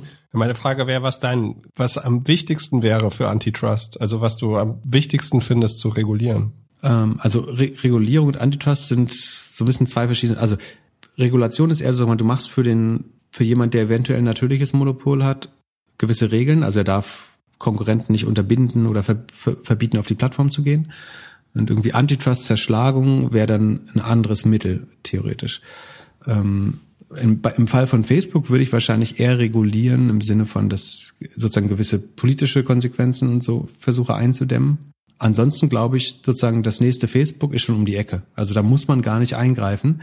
Man hätte vielleicht diese Transaktion nicht genehmigen dürfen, insbesondere vor dem Hintergrund, dass dort anscheinend sozusagen Bedrohungsszenarien, also immer diese Drohung, wir bauen das Produkt dann selber im, im Raum war oder in den Verhandlungen vorkam. Aber wenn man jetzt einfach zukünftige Transaktionen nicht genehmigt, dann hat sich Facebook von alleine erledigt, aus meiner Sicht. Äh, und vielleicht wird WhatsApp ein bisschen länger überleben, bestimmt wird Instagram ein bisschen länger überleben, aber Facebook sozusagen als erste Welle hat sich schon überlebt und auch der Instagram-Killer wird kommen und auch der WhatsApp ist vielleicht noch das am ehesten, wo ich denke, da sehe ich noch nicht die nächste Alternative, aber auch die mag um die Ecke kommen irgendwann. Ähm, und das, das Größte, ich finde schon die, wir können bald, das, das Thema ist so präsent, wir können eine Antitrust-Corner machen und jede Woche eigentlich über Antitrust reden. Äh, es gibt nämlich wieder neue, neue Innovationen aus dem Hause aus Mountain View. Google hat jetzt, nachdem sie die Titel letzte Woche vergrößert haben, haben die Shopping-Ads jetzt zwei extra Zeilen, ähm, um, um die organischen Ergebnisse weiter nach unten zu schieben. Und zwar gibt es einfach eine leere Zeile, die innerhalb der Shopping-Ads eingefügt wurde. Äh, also wieder kostenloser White Space für die Nutzer. Äh, großartig. Und dann gibt es eine extra Zeile, die reserviert wurde, um sowas wie gratis Versand oder sowas äh, auszuzeichnen. So oder so sind die jetzt wieder irgendwie 40 Pixel höher oder so. Ich glaube, ich würde am ehesten die, die Bevorzugung von Googles vertikalen Produkten in der horizontalen Suche. Äh, ich halte das für den klarsten Fall. Da gibt es Präzedenz mit dem Shopping Case. Ähm, da ist das Hauptproblem eigentlich eine Lösung zu finden oder ein Compliance-Mechanismus, der das in Zukunft unterbindet, der nicht so einfach zu umgehen ist für Google. Das halte ich im Moment für das größte Problem und das größte Innovationshemmnis auch sozusagen. Ansonsten man sieht, dass Amazon-Konkurrenten hochkommen. Man sieht durchaus auch, dass Google in den vertikalen äh, Suchergebnissen noch Konkurrenten vielleicht nicht fürchten muss, aber dass es dort noch Innovationen gibt. Aber ich finde das eigentlich den, den klarsten Fall, um ehrlich zu sein. Aber es überrascht vielleicht auch nicht aus meinem Mund. Ja, und es ist, ich glaube, die ganze Facebook-Thematik ist einfach den Politikern am nächsten. Also das, das kriegen sie halt durch die Wahlen immer so mit. Von daher denke ich, dass sie da, sie sehen das Problem einfach mehr. Ich meine, keiner von denen hat irgendwie einen E-Commerce-Shop, den er betreiben muss und merkt, dass er irgendwie da sich der Markt Aber ändert. Du zum Beispiel in Abhanden sei, sein von Regulierung oder Antitrust. Also Facebook würde nur verboten werden, Firmen im gleichen Segment Social Media oder Messaging zu kaufen. Glaubst du, Facebook würde in zehn Jahren noch den Status haben, den sie heute haben? Ja, wir haben ja letzte Woche da so ein bisschen drüber gesprochen. Ich glaube, dass sie halt versuchen mit, wie mit so Akquisitionen wie Customer sich halt in den Hintergrund zu schieben. Also sie werden nicht mehr, die werden nicht mehr die, ich meine, Facebook ist entstanden aus dem College Dorm, so, auch entstanden aus irgendwie der Highschool oder College Idee, irgendwie das Ranken von, von hübschen Fotos. Mhm. Würde ich jetzt mal so sagen. So, man konnte die, die, die Studentinnen und Studenten irgendwie raten, wer ist hot, wer ist not. Und dann wurden immer wieder andere Produkte dazugekauft, die irgendwie viel genutzt worden sind.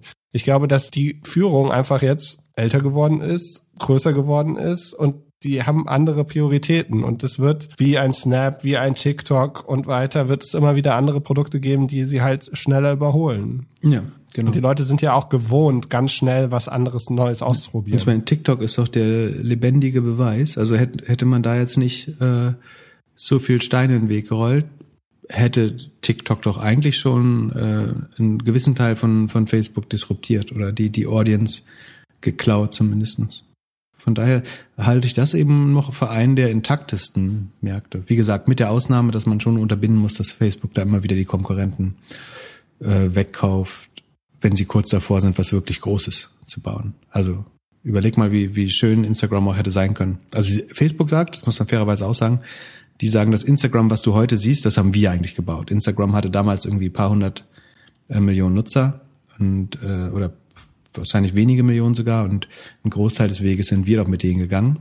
Aber ich meine, was ist, was ist denn in der Zeit, kennst, wenn du das alte Instagram noch kennst vor Facebook, da hat sich ja jetzt nicht viel getan, außer dass sie ein Snapchat-Feature kopiert haben. Ansonsten ist das in großen Teilen das alte Instagram mit ein paar extra Filtern. Also so viel Innovation hat Facebook da nicht geleistet. Von, von daher ist das Quatsch. Und vor allen Dingen wäre Instagram alleine gerannt, ohne Facebook, hätten wir wahrscheinlich, würden wir ganz sicher ein anderes Instagram sehen, als wir heute sehen. Da wäre weniger Werbung drin ähm, und es wären andere Feature drin als eine Snapchat-Kopie. Bin ich mir relativ sicher. Ich habe mich gefragt, was wohl jetzt wäre, wenn Twitter damals gekauft hätte. Also Twitter hatte ja auch die Option, Instagram zu kaufen. Und ich frage mich, warum die überhaupt verkauft haben. War der, war der Traffic, waren die Kosten so hoch dem Hosten und alles, dass sie verkaufen mussten? Nee, weil, weil, weil Mark gesagt hat, wir haben das Kamera-Feature fertig und wir müssen es nur noch ausrollen, dann seid ihr platt. Ich glaube, bei Instagram war es auch so ein, so ein Bedrohungsding, zumindest teilweise wieder. Und dann kriegst du halt Angst. Also du redest irgendwie mit deinem Board und musst einschätzen, können wir zusammen was Größeres bauen? Oder ist 90 Prozent unseres adressierbaren Marktes weg, wenn Facebook das gleiche morgen anbietet? Und ich glaube, dann hat man diese Entscheidung getroffen. Ja, wie viel Zeit verbringst du auf Insta in der Woche? Ich habe zwei, gestern ist mir aufgefallen, ich habe nur zweimal im ganzen Tag. Immer noch zu viel? Nee, ich habe gestern nur zweimal mein Handy angefasst äh, am Tag. Fand ich sehr gesund. Äh, Nee, Instagram echt, echt wenig. Facebook auch immer weniger. Deutlich weniger. Bin auch viel auf Twitter, ab und an LinkedIn. Sozusagen echte Zeit geht kaum flöten. Eher so Second Screen abends ein bisschen rumfummeln, aber. Dann lass uns mit der Fragerunde weitermachen. Ein anonymer Hörer oder Hörerin fragt uns bezüglich Fast Moving Consumer Goods ob es nach Weihnachten immer noch eine überdurchschnittliche Nachfrage im E-Commerce-Bereich geben wird. Ich frage mich, ob man, ob im Fast Moving Consumer Goods es überhaupt ein Weihnachtsgeschäft gibt. Hm, kommt drauf an, welche Preisklasse und welcher Purpose bei dem oder Intent bei dem Produkt dahinter steckt. Also was der oder die Person macht, ist im weitesten Sinne CPG Hygieneartikel, würde ich sagen, also Consumer Package Goods, äh, aber schon relativ hoher Zeit, also wir können es mal vergleichen, sagen wir, es wäre eine Holzzahnbürste äh, im weitesten Sinne, dann hätte das schon so ein bisschen Weihnachtsgeschäft, dass Leute sich das auch wünschen oder geschenkt bekommen, um andere zu inspirieren. Und der fragt so ein bisschen, sollte er sein Budget lieber übers Jahr verteilen oder doch stark aufs Weihnachtsgeschäft setzen, wenn ich es richtig verstanden habe. Und man muss schon sagen, dass im Weihnachtsgeschäft die Conversion Rates einfach im Schnitt höher sind. Das heißt, es würde Sinn machen, dann zumindest einen großen Teil des Budgets fürs Weihnachtsgeschäft zu reservieren. Richtig ist aber auch, dass es noch bis tief in den Januar hinein, da wären noch Bargeschenke und Gutscheine. umgewandelt. Das heißt, die Conversion Rates bleiben relativ hoch und der Januar ist auch ein sehr guter Shopping-Monat äh, für, für Online-Shopping. Und wie gesagt, vor dem Hintergrund von Covid bleiben das alles sowieso gute Monate. Und der Wettbewerbsdruck ist wahrscheinlich niedriger nach Weihnachten und nach dem Weihnachtsgeschäft.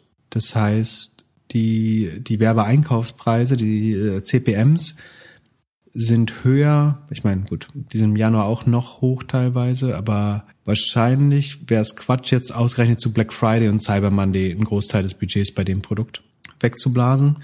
Ich würde vermuten, das verkauft sich übers ganze Jahr relativ gut und dass da das Weihnachtsgeschäft aufgrund des Charakters des Produkts weniger wichtig ist.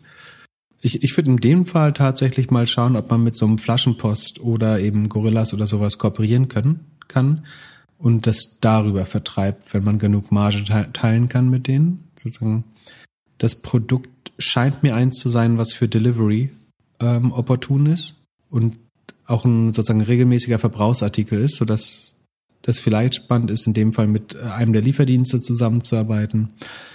Ob man dafür, da das, dass das, dadurch, dass es vom Preispunkt jetzt nicht so hoch ist, wird es wahrscheinlich schwer, ein eigenes E-Commerce-Business damit aufzubauen. Also entweder muss man relativ schnell ein Subscription-Modell daraus machen, dass man die, wir bleiben jetzt mal bei der Holzzahnbürste, dass man die einmal im Quartal, wenn sich eine Zahnbürste verbraucht hat, einfach eine neue zugeschickt bekommt. Oder es wird schwer, das sozusagen auf Unit Economics positiv zu bekommen. Deswegen würde ich entweder einen Partner mit einer Kundenbindung suchen, wie einen Lieferdienst, der das einfach regelmäßig vorbeibringt und dafür einen Teil der Marge bekommt.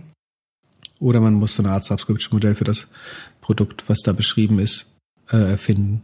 Also sagen wir es, Holzzahnbürste, Babywindeln, sowas in der Art ist das. Ähm, dann würde ich das so machen, oder? Hast du noch einen Tipp? Ja, ich finde die Idee auch ganz gut mit, mit Flaschenpost und Co. Also ich würde das gern. Ich hätte auch, ich hätte, also ich würde auch versuchen, das offline zu verkaufen. Also wieso, äh, es wäre auch eine gelungene Frage an den äh, DM-Geschäftsführer, ob er das nicht irgendwie einführen möchte bei sich. Also ich glaube, so, so ein Produkt, äh, was ein gutes Packaging und so hat und eine gute Story oder sowas, ist, glaube ich, auch im, im Offline-Markt immer mal wieder interessant oder bei irgendwelchen großen. Ja, das war auch mein erster Gedanke, dass du es eigentlich einlisten musst in den Drogeriemarkt. Das ist natürlich aber schwer, weil da sind ja Ralf Dümmel, Frank Thelen und nach dem, was man hört, die Gatekeeper äh, zu, zu diesen Regalen. Und die haben natürlich auch tausend Anfragen von Leuten, die da gelistet werden sollen. Ich bilde mir, obwohl ich das Produkt gut finde, weiß ich nicht, ob man da sofort durchkommen würde. Deswegen dachte ich, die Lieferdienste, die bei dem Produkt ja fast einen Engpass haben oder eine ja, hohe Nachfrage, wären vielleicht sogar noch schlauer. Das ist ja auf jeden Fall was, was ich gerne mit der Getränkelieferung mitbestellen würde einfach. Oder? Du kannst die E-Mail oder kannst ja nochmal auf die E-Mail antworten und fragen, ob du vielleicht ein Intro machen kannst. Wirst du, wirst du, wirst du der Gatekeeper? Das passt, ja, habe ich gar kein Interesse dran. Genau. Dann äh, lass uns über Disney sprechen. Hier wurde gefragt, wie du Disney einschätzt. Die haben die letzten Tage auch irgendwas announced, oder? Ja, die haben ihren Subscription Service, glaube ich, erweitert, um äh, sozusagen um noch mehr Filme oder eine noch größere Bibliothek für für Erwachsene da reinzutun. Also, also nicht Erwachsenenunterhaltung, sondern eben Filme, die jetzt keine Kinderfilme sind. Und da, damit einhergehend geht auch eine Preiserhöhung um zwei Dollar. Ich glaube von 6,99 auf 8,99 oder irgendwie so. Ähm, was schon mal super ist für, fürs Ergebnis. Und ich meine, das, das krasse an Disney, also ich hatte bis vor kurzem die Disney-Aktie oder ich habe noch kleine Bestände in einem anderen Portfolio. Ich finde es eigentlich eine gute Aktie, um langfristig auf die Transformation dieses Konzerns zu setzen, weil Disney historisch halt noch viel von Kinorechteverwertung und diesen doofen Parks und Kreuzfahrten, was das sich geprägt ist. Und langfristig jetzt aber ja ein Medienrechte Subscription Business wird. Und was ich spannend finde, ist, wann hast du es erstmal von Disney Plus erfahren? Muss so ein Jahr her gewesen sein, oder? Gefühlt. Ja. Und in der Zeit haben die 73 Millionen Subscriber aufgebaut. Und zum Vergleich, Netflix hat heute in den USA 63 Millionen Subscriber und hat für weltweit 73 Millionen Subscriber 20 Jahre gebraucht. Und Disney hat das mehr oder weniger über Nacht geschafft, also innerhalb von einem Jahr. Das ist schon brutal. Und bei, bei Netflix werden die, die Abonnenten mit 1000 Dollar Marktbewertung, also Market Cap, bewertet. Und das heißt, allein dieser, das Subscription Business, was jetzt stark übertrieben ein Abfallprodukt ist bei Disney. Also obwohl die natürlich sehr viel äh, Effort da reinstecken gerade, aber das wäre demnach mit der gleichen Bewertung, obwohl es ja viel, viel schneller wächst als Netflix, ähm, wäre das eigentlich allein schon fast äh, 100 Milliarden, äh, 1000 Milliarden, äh, ja 100 Milliarden wert.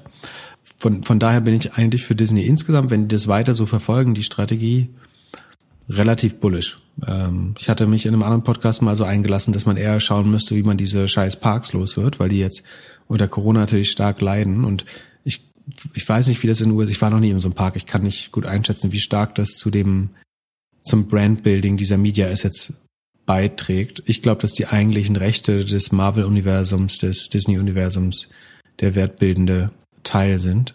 Und die Verwertung, also die Verlängerung und Verwertung dieser Rechte ins Film, Subscription und Digitalgeschäft, das halte ich eigentlich für, für, für wertvoller als was in diesen Parks passiert, ähm, um ehrlich zu sein. Und es sind auch grundlegend verschiedene Geschäftsmodelle. Das heißt, Disney wird immer so einen kleinen Malus bekommen, dafür, dass es halt so ein Gemischtwarenladen sind. Wäre es ein reines digital rechte Content-Business, wäre es, glaube ich, nochmal viel spannender. Aber generell finde ich es, ich finde es, also es ist so eine Aktie, die ich zum Beispiel meinem, meinem Neffen irgendwie in in sein Taufedepot oder so legen würde. Weil ich glaube, dass in zehn Jahren die, die Brands, die Disney besitzt und hinzukaufen wird, weiterhin wertvoll sind, dass die immer neue Möglichkeiten, die Rechte auch digital zu verwerten, finden werden. Dass Disney Plus ein Produkt ist, was Leute vielleicht als letztes ähm, canceln, gerade so in der Homeschooling-Zeit jetzt, freuen sich Eltern wahrscheinlich auch, wenn sie ihre Kinder mal einfach irgendwie zwei Stunden vor Mulan setzen dürfen oder vor die Eisprinzessin. Ähm, deswegen bin ich da eigentlich relativ bullish und finde sie fast noch, fast noch konservativ bewertet, äh, eigentlich. Und das ist, glaube ich, weil sie eben diese Parks noch äh, am, am Bein haben. Da müsste man fast überlegen, ob man so eine Bedbank baut, wo man die mal ausgliedert.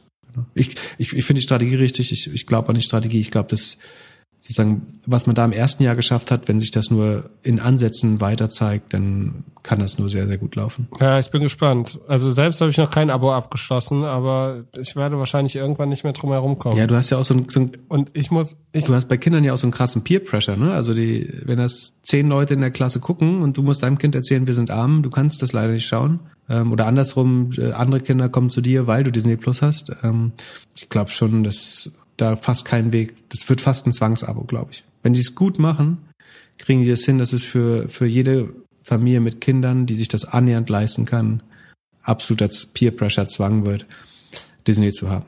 Die müssten eigentlich, ja. und ich meine, diese ganzen suchtführenden Serien haben sie ja noch gar nicht, ne? Also du musst ja fragen, was ist das Game of Thrones für Kinder oder wie schaffst du es, also du kannst halb Bildungsformate machen oder Edutainment-Formate, so, also sagen wir bessere Teletubbies wo du die Kinder wirklich gern vorsetzt, einmal am Tag. So eine Sendung mit der Maus. Ähm, ich glaube, haben noch so viel formatmäßig noch so viel vor sich und schaffen es, glaube ich, zum absoluten Standteil eines jeden Haushalts zu werden. Und andersrum, äh, ich hatte sehr lange die Netflix-Aktie und da bin ich mir zum Beispiel nicht mehr so sicher, wo da noch zusätzliches Wachstum herkommt. Also sie haben mit Amazon Prime einen großen Competitor und die Leute, die das Geld nicht locker haben, und vielleicht eh schon Amazon Prime Kunde sind, die würden dann wahrscheinlich eher Prime behalten, weil damit die anderen Vorteile noch einhergehen. Und wenn du Prime und sagen wir, du kannst nur zwei wählen, also du kannst Netflix Amazon, Amazon Disney oder Disney Netflix äh, nutzen, dann würde ich behaupten, die meisten Leute würden für sozusagen Erwachsenen-Themen Amazon nehmen und für den Rest Disney oder vielleicht sogar nur Disney. Also Netflix ist wahrscheinlich das, was. Ja, vor allem, weil du als Eltern auch überhaupt nicht mehr entscheiden kannst, was auch im Fernseher läuft. Also du hast eh keine Zeit mehr, in Ruhe Fernsehen zu gucken, sondern die Kinder entscheiden, was ja. läuft. Das heißt, es gibt überhaupt keinen Grund mehr, noch zwei, drei Alternativen zu haben. Und ich finde auch Netflix, mich generell langweilt es immer mehr. Also ich finde so die, ja, ich finde wenig da, was jetzt für mich der Grund ist, bei Netflix Liegt zu auch ein bisschen daran, dass im letzten Jahr als wenig produziert wurde. Ne? Das habe ich ja vor fast einem Jahr gesagt, als alle gefeiert haben, dass die Netflix-Zahlen so gut sind, weil sie nichts, keine Kosten mehr haben, dass das ein Riesenproblem ist bei Netflix, dass sie halt keine Blockbuster äh, produzieren können gerade. Und ähm, mit wenigen Ausnahmen werde ich gerade wenig angeschrieben, was man unbedingt gucken muss oder ähm, ob ich irgendwas unbedingt gesehen hätte. Hört man gerade, weiß nicht, ob das jetzt Bubble ist oder ich persönlich, aber die relative Attraktivität von Netflix, glaube ich, ist gesunken und da die Bewertung sehr ambitioniert ist, muss man sich mal fragen, ob es die realistische Möglichkeit gibt, dass Netflix da noch reinwächst, dass sie wirklich jedem Kunden 1000 Euro über die nächsten zehn Jahre aus der Tasche ziehen können. Not so sure. Gibt es überhaupt Analysen, dass Podcast Netflix kaputt macht? Ja, das glaube ich. Also wie Video killed the Radio Star, das Podcast das Bewegtbild kaputt macht? Ich weiß nicht, ob Podcast mit Beweg, also prinzipiell, also Attention Economy, glaube ich, konkurriert alles mit allem ein bisschen. Aber ich glaube, der Use Case Überschnitt oder die Überschneidung zwischen Podcast und Netflix ist noch, also sozusagen, wenn du auf deiner Couch sitzt, dann sagst du nicht, ich lasse jetzt einen Fernseher aus und höre stattdessen Podcast. Bin mir nicht sicher, ob das so oft passiert. Ich glaube, ähm, Podcasts, was machen Podcasts kaputt? Vielleicht eher so ein bisschen Social Media, also YouTube vor allen Dingen auch unterwegs. Hm, das klassische Radio machen sie ganz sicher kaputt. So, wir kriegen ja viele Screenshots von Leuten, die uns hören äh, und das auf ihrem schönen äh, Mercedes-Benz-Display zeigen äh, als Humble Break so. Ja, ich könnte mir schon vorstellen, dass so, also dadurch, dass viele den ganzen Tag vor Zoom sitzen oder vor irgendwelchen Videocalls, dass die Leute müde sind von Bewegbild und wahrscheinlich auch von Audio. Also ja, würde vielleicht auch ein Gegenargument dazu sein. Aber ja, ich würde gerne mal Analysen sehen, die zeigen, wie sich das Medienverhalten in der Corona-Zeit verändert hat. Dadurch, dass man so viel auf den Kopfhörern oder im Video, in Videocalls sitzt, dass man dann vielleicht doch zu müde ist, jetzt nochmal einen Film zu gucken oder die Augen so ein bisschen schonen möchte. Könnte auch sagen, man möchte keinen Podcast mehr hören, weil man es dann auch auf dem Ohr Ja, wird's wird's bald geben, äh, die ersten Analysen dazu. Bin gespannt. Das ist ein äh, guter Punkt auf jeden Fall. Dann lass uns über Timing reden. Es wurde gefragt äh, von David, wie du Timing handeln würdest und ob sich der Cloud Computing ETF von Wisdom Tree aktuell noch lohnen würde. Über Wisdom Tree haben wir schon mal gesprochen. Mhm. Kanntest du den ETF schon oder haben wir den tatsächlich erfahren? Nee, nee, den haben wir empfohlen. Also nicht, also wir empfehlen ja nichts. Äh, der, der deckt diesen Bessemer Cloud Index ab oder spiegelt den, was eine gute Idee ist. Und die Frage ist, ähm, wenn ich es richtig verstanden habe, dass natürlich alles gerade furchtbar überbewertet ist. Und sollte man da jetzt noch reingehen? Also sollte man jetzt noch die Cloud-Welle reiten?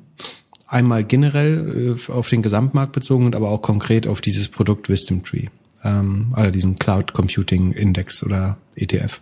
Also, dass wir irgendwie gerade uns mitten in einer Übertreibung befinden, ist vollkommen klar. Ne? Und sozusagen das erhöht das Risiko eines baldigen Crashes, theoretischen Geldverlust oder sozusagen Verlust von Briefvermögen oder wie Paper Money. Das will ich überhaupt nicht in Abrede stellen. Wir haben sozusagen eine durchschnittliche Überbewertung gerade, wahrscheinlich eine, oder sehr wahrscheinlich eine Blase, aber und damit kommen wir zur Frage Timing. Das gleiche hätte man ja auch vor drei Jahren gesagt. Ne? Da waren die Multiples auch schon deutlich überhöht. Und hättest du jetzt in den drei Jahren nicht teilgenommen am Aktienmarkt, dann hättest du ein paar hundert Prozent Rendite. Oder bei, sagen wir mal, MSCI World eine mittlere zweistellige Rendite nicht mitgemacht. Und die Frage ist, ob du jetzt wie so ein Warren Buffett die Ruhe hast, einfach dir das, diese Übertreibung von der Seitenlinie anzuschauen und dann immer im Crash maximal zuzuschlagen mit deiner Cash-Position. Das ist eine Strategie. Und die andere ist eben zu versuchen, in allen Marktphasen Geld zu verdienen. Und dazu gehört halt auch jetzt zu, zu investieren oder vor, vor einigen, in den letzten, über die letzten Monate. Und dann hätte man tendenziell immer richtig gelegen, ne? gelegen. Im, Im Schnitt gehen Aktien immer hoch. Das heißt nicht, dass sie immer hochgehen, aber im Schnitt sozusagen die Chance, dass, eine, dass der Markt morgen nach oben geht, ist 52 zu 48 oder so. Das heißt, statistisch gesehen ist es immer schlau zu investieren. Deswegen auch nicht künstlich verteilen die Investments oder so, sondern rein mathematisch gesehen, modelltechnisch ist der richtige Tag zu investieren immer gestern oder heute. Und deswegen und auch, auch weil die professionellen Manager in der Regel den Index nicht outperformen und so weiter, ist das Learning auf jeden Fall, dass dieses Timing the Markets, da glaubt eigentlich niemand dran. Also, dass du den richtigen Zeitpunkt findest, die Überbewertung zu erkennen, also beziehungsweise sie zu erkennen ist einfach, ne? Wir können relativ klar sagen, es ist jetzt überbewertet. Was wir aber nicht wissen, ist, ob es morgen nicht noch mehr überbewertet ist. Also ob man die Bla wann der Luftballon platzt, das können wir halt nicht sagen. Weil sagen, es kann auch einfach weiter überbewertet bleiben alle, alle Makrofaktoren sind noch die gleichen. Das Geld ist noch billig, ähm, der Online-Shift passiert noch, der Software-Shift passiert noch. Ähm, deswegen würde ich nicht versuchen zu timen, sondern ich würde versuchen mit dem Geld, das man entbehren kann und wirklich auch nur mit dem Geld investiert zu sein, eine Cash-Position zu halten, um, also entweder hat man regelmäßige Zuflüsse oder man hat eine Cash-Position, um im Falle eines Crashes dann auch nochmal zuzukaufen. Ähm, das halte ich, sozusagen, und das ist nur meine Meinung, für, für eine gute Strategie. Und da, da ist aber vollkommen, also wir werden in den nächsten zwei Jahren wahrscheinlich, vielleicht auch schon in zwei Wochen oder zwei Monaten, eine Episode haben, wo einer von uns beiden bestimmt innerhalb von wenigen Wochen 50 Prozent seines oder 30 bis 50 bis zu 80 Prozent seines Kapitals verloren hat, im schlimmsten Fall. Äh, das kann gut sein. Und da muss auch jeder Hörer darauf vorbereitet sein. Und deswegen darf man das Geld, und wie gesagt, das kann man dann in 20 Jahren auch wieder einholen oder in 10 Jahren oder manchmal auch schneller. Aber genau deswegen darf man halt nur mit Geld investieren, was man langfristig entbehren kann. Aber dieses Timing, das macht. Ich bin dann für dich da. Ich, ich hätte eine Frage. Mit, Häm, mit Häme und Gelächter wirst du für mich da sein. Was macht das mit dir? Ich versuche. Wie lebst du damit? Wie würdest du mit dieser Situation gerne umgehen? Ja, das ist eine sehr schöne Frage. Äh, jetzt kriege ich einmal umsonst Therapie die Woche, wo ich nicht 300 Euro zahlen muss für pro Stunde. Ich versuche mich selber darauf vorzubereiten und dann kühl zu bleiben und nachzukaufen. Ähm, ich versuche nicht Stop-Loss zu setzen, weil die Gefahr, dass ich durch die Volatilität da ausgestoppt werde und es trotzdem weitergeht nach oben, viel zu groß ist. Sondern ich versuche diesen Verlust dann zu ertragen und zu erleiden und im Zweifel nachzukaufen. Ähm, und ich möchte vor allen Dingen aber, weil ich daran glaube, dass bis dahin ich weiß nicht, ob es sich jetzt nochmal verdoppeln kann. Das halte ich schon für sehr unwahrscheinlich, aber es kann durchaus weiter, solange mit VC-Geld in den USA und Europa noch neue Retail-Investoren rekrutiert werden jeden Tag. Also was ja passiert ist, dass die VCs hunderte von Millionen in Robinhood, Trade Republic, was weiß ich stecken, womit dann neue Leute in den Kapitalmarkt rekrutiert werden. Und solange es einen Gesamtliquiditätszufluss gibt, plus dass überall Geld gedruckt wird auf der Welt äh, und die Zinsen null sind, solange wird die Blase halt auch noch weiter hochgehen. Also es muss jeder, der Geld halt 100% investiert sein, bevor das alles äh, platzt. Und von da, also Timing the Markets glaube ich nicht dran. Äh, man kann da Glück haben, aber jeder, der erzählt irgendwie, er hat hier am, er ist am Tiefpunkt eingestiegen und hat am Höchstpunkt verkauft, würde ich einiges drauf wetten, dass es eine Lüge ist. Weil es ist mathematisch fast unmöglich. Ähm, es ist sozusagen unwahrscheinlich äh, in jedem Fall.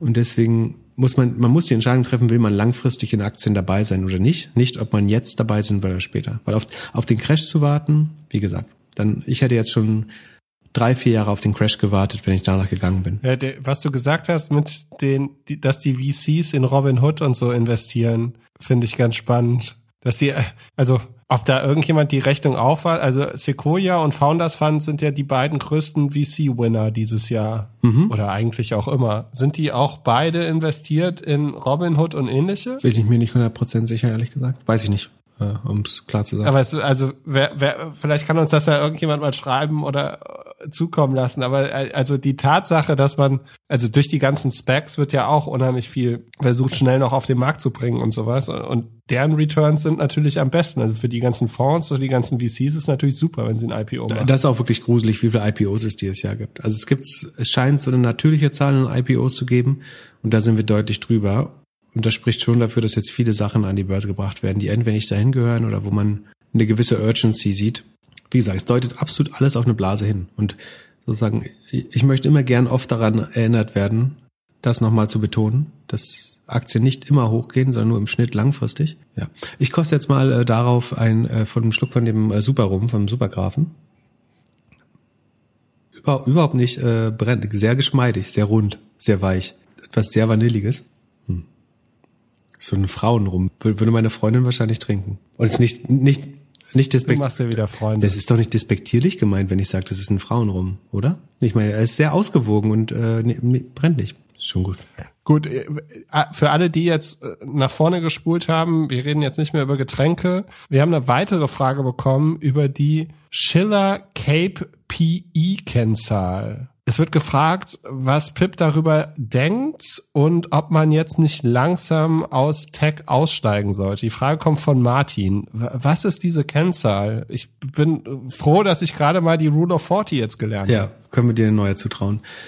Das ist eigentlich sehr konnektiert zu der Frage von, von davor. Also die äh, Schiller, Schiller ist ein relativ berühmter Wirtschaftswissenschaftler, ähm, meiner Meinung nach auch mit dem Nobelpreis schon dekoriert CAPE ist die cycli, cycli, oh Gott, der rum wirkt schon, cyclically adjusted price to earnings ratio. Also, was die Kennzahl macht, sie misst die um die Inflation abdiskontierten Earnings der letzten zehn Jahre und setzt die mit der Bewertung in Verbindung. Und dadurch bekommst du so eine Art faire Bewertung, also im, im Schnitt. Und was die jetzt zeigt, also der, der Hörer hat versucht so ein bisschen zu sagen, weil die gerade so hoch ist, die, also so hoch über der durchschnittlichen Bewertung, ist doch jetzt Blase und man sollte jetzt nicht investieren. Und vor allen Dingen, das habe ich nicht so ganz verstanden, versucht daran auch zu konstruieren, warum man nicht an jedem Zeitpunkt nach 20 Jahren wieder im Plus gewesen wäre. Dazu ist das meiner Meinung nach A nicht die richtige Kennzahl, um das zu beurteilen. Und meiner Meinung nach, oder sozusagen nach dem, was ich bisher gesehen, gehört, analysiert habe, ist mit Ausnahme der Weltwirtschaftskrise in den 30er Jahren oder Ende der 20er Jahre, wäre man nach immer 20 und meistens 10 Jahren selbst nach Krisen wieder im Plus gewesen. Aber ähm, das wäre nur, wie auch immer, dafür ist die Kennzahl auch gar nicht ausschlaggebend. Also die misst eigentlich mehr oder weniger, einfach gesagt, das durchschnittliche Multiple auf Basis der letzten 10 Jahre. Und der Durchschnittswert ist so bei 15 bis 16 Mal Earnings. Also wenn eine Firma 100 Millionen Gewinn macht, dürfte sie 1,6 Milliarden im Schnitt wert sein. Das ist der historische Median und Durchschnitt liegen da relativ nah beieinander. Das ist sozusagen die faire Bewertung eines absolut durchschnittlichen Unternehmens. Man muss dazu sagen, schneller wachsende Unternehmen verdienen ein höheres Multiple, langsamer wachsende Unternehmen verdienen ein langsamer, äh, ein kleineres Multiple. Ähm, der hat irgendwas in den Rum reingemacht. Da ist bestimmt Rohypnol drin oder Liquid Ecstasy oder so. Hm. Und im Moment sind wir bei 33, also bei dem Doppelten des normalen, der, der, oder der durchschnittlichen äh, Bewertung, die wir über letzten Jahre, letzten 100 Jahre gesehen haben. Zum Vergleich. Wir sind damit über der Bewertung vor der Weltwirtschaftskrise. Da gab es ja auch so eine Aktien Hoss oder Ready. Die lag bei 30 damals. Heute liegt sie bei 33. Wir liegen aber auch unter der 2000er Krise, von der wir heute am Anfang erzählt haben. Da war es nicht bei 45 das Verhältnis. Also man hat 45 mal die durchschnittlichen Gewinne bezahlt für eine Aktie. Heute ist es bei 33. Und 33 ist, wie gesagt, ganz klar überdurchschnittlich. So ein, ein paar Bücher oder ein Warren Buffett würde jetzt empfehlen, nicht zu investieren, weil das sozusagen unfaire Preise sind. Was diese Zahl aber nicht abbildet, außer über die, die Inflationsadjustierung, ist der derzeitige Zins. Und man muss die fairen Multiples halt immer im Verhältnis zum Marktzins sehen. Das versucht das Modell von Schiller zu antizipieren über die Inflation, aber so einfach ist dann eben nicht, sondern wie gesagt, ich will nicht absprechen, dass wir in der Blase sind, aber alle Faktoren, die zu der Blase geführt haben, nämlich in den Markt kommende Retail-Investoren, Mangel an alternativen Investments, ähm, kein vernünftiger Marktzins oder niedrige Kapitalkosten, die sind alle weiterhin ähm, intakt. Von daher kann das sich auch entweder weiter auf der Bewertung halten oder sogar weiter hochgehen. Plus, dass die Unternehmen natürlich, solange sie wachsen, die Überbewertung auch abbauen. Also wenn die Unternehmen jetzt ein Softwareunternehmen, was seine Umsätze noch verdoppelt oder seine Gewinne vielleicht sogar mehr als verdoppelt, das holt diese Bewertung natürlich auch nach und nach ein. Und das ist immer die Rechtfertigung der Blase natürlich auch. Man muss sich halt nur fragen, ob das zumindest theoretisch ähm, dann noch möglich ist. Genau, auch wenn Leute ihre Amazon-Aktie oder ihre HelloFresh-Aktie verkaufen müssen, um bei Airbnb vielleicht zu investieren, ist das ja schon alles ziemlich. Ja, das ist ein weiterer Indikator. Überhitzt. Was man aber fairerweise auch sagen muss, ne? Also der, der größte prozentuale Verlust war wirklich der, der Black Tuesday 2029, äh, Entschuldigung, 1929 vor der Weltwirtschaftskrise oder sozusagen der Anfang der Weltwirtschaftskrise. Da ist es von 30 auf 5 dieses Verhältnis runtergestellt. Also hat 80 Prozent abgebaut knapp über fünf, äh, 80 Prozent abgebaut. Sozusagen, deswegen rede ich oft davon, dass ich 30 Prozent für realistisch halte, 50 Prozent für schlimm und der Worst Case ist 80 Prozent. Das, aber wir sind nicht in der Übertreibung wie der Weltwirtschaftskrise. Und was man dazu aber sagen muss, ist, in dem Fall wurde das Geld halt auch entwertet und die Immobilien auch. Also da, da werden jetzt nicht ähm, faire, faire Sichtweisen verglichen, sondern hättest du zur Weltwirtschaftskrise dein Geld statt in Aktien in Geld gehabt oder in Immobilien, hätte auch das Geld verloren. Ne? Also du müsstest eigentlich so ja inflationsbereinigten und relativ zu anderen Assetklassen und Marktzins berücksichtigendes Modell finden, um das dann nochmal zu beleuchten. Und es gab durchaus Phasen irgendwie in den 60er Jahren, in den 90er Jahren, wo das von einem 20er Multiple immer, immer weiter gestiegen ist. Das heißt, ähm, das ist eine interessante Relation und Kurve, um Übertreibungen nachträglich zu visualisieren, aber es sagt dir niemals, ob das nicht nochmal zehn Punkte steigen kann, dieses Verhältnis. Also es sagen, ja, es ist eine, eine gute Kennzahl, aber sie hat meiner Meinung nach überhaupt keinen Prognose-Effekt. Da ist es natürlich immer besser, diesen Podcast zu hören und dem Orakel von Ostvorpommern zu lauschen. der, der, der Rum tut das, tut das Seinige. Ja, das Eichhörnchen äh, helles Bier ist so. auch zu empfehlen. Dann lass mal Gas geben jetzt. so, wir geben jetzt mal richtig Gas. Also nachdem man jetzt sein ganzes Geld auf äh, an der Börse verbrannt hat und alles verloren hat, muss man auch ein bisschen arbeiten. Und da kam eine sehr gute Frage, die natürlich auch, also die ganzen SEO-Leute und die ganzen PIP-Fans viel beschäftigt. Du, du hast, hast es ja so ein bisschen geschafft, aus deiner SEO-Welt rauszuschwimmen und andere Sachen zu machen. Und die Frage geht da auch so ein bisschen hin. Und zwar wird gefragt, welche Exit-Möglichkeiten du siehst für einen SEO, der beispielsweise in einer Agentur oder Inhouse-SEO arbeitet und das einfach nicht mehr machen möchte. Mhm. Gute Frage. Also wieso sollte man das denn nicht mehr machen wollen? Ja, das haben wir heute, also erstmal um die kategorisch zu widersprechen. Ich glaube selbst, was heißt selbst ich, also mir haft, glaube ich, sozusagen diese SEO, diese SEO-Brand auch noch sehr stark an. Ähm, und äh, die, dieser Podcast äh, verändert das vielleicht graduell, aber ähm, das ist schon noch schwer, das loszuwerden. Aber ich habe immer, also und dir recht geben, muss ich dann sagen, ich habe immer versucht, mich deutlich über SEO hinaus zu bewegen und viel früher, als man das, glaube ich, also ich hatte zu der also 2010 oder so, wo ich gerade vier, fünf Jahre bei Ideale war, da hatte ich auch ein sehr gut funktionierendes Arbitrage-SEM-Business zum Beispiel. Nur weil Leute dich halt in eine Schublade stecken wollen, und das hat wahrscheinlich deutlich mehr Geld gemacht, als ich mit ähm, SEO gemacht habe, aber Leute neigen dazu, dich in eine Schublade zu stecken. Und ähm, deswegen ist das schwer, dann so eine Brands auch wieder abzulegen. Wie man sich aus, was der Exit aus SEO?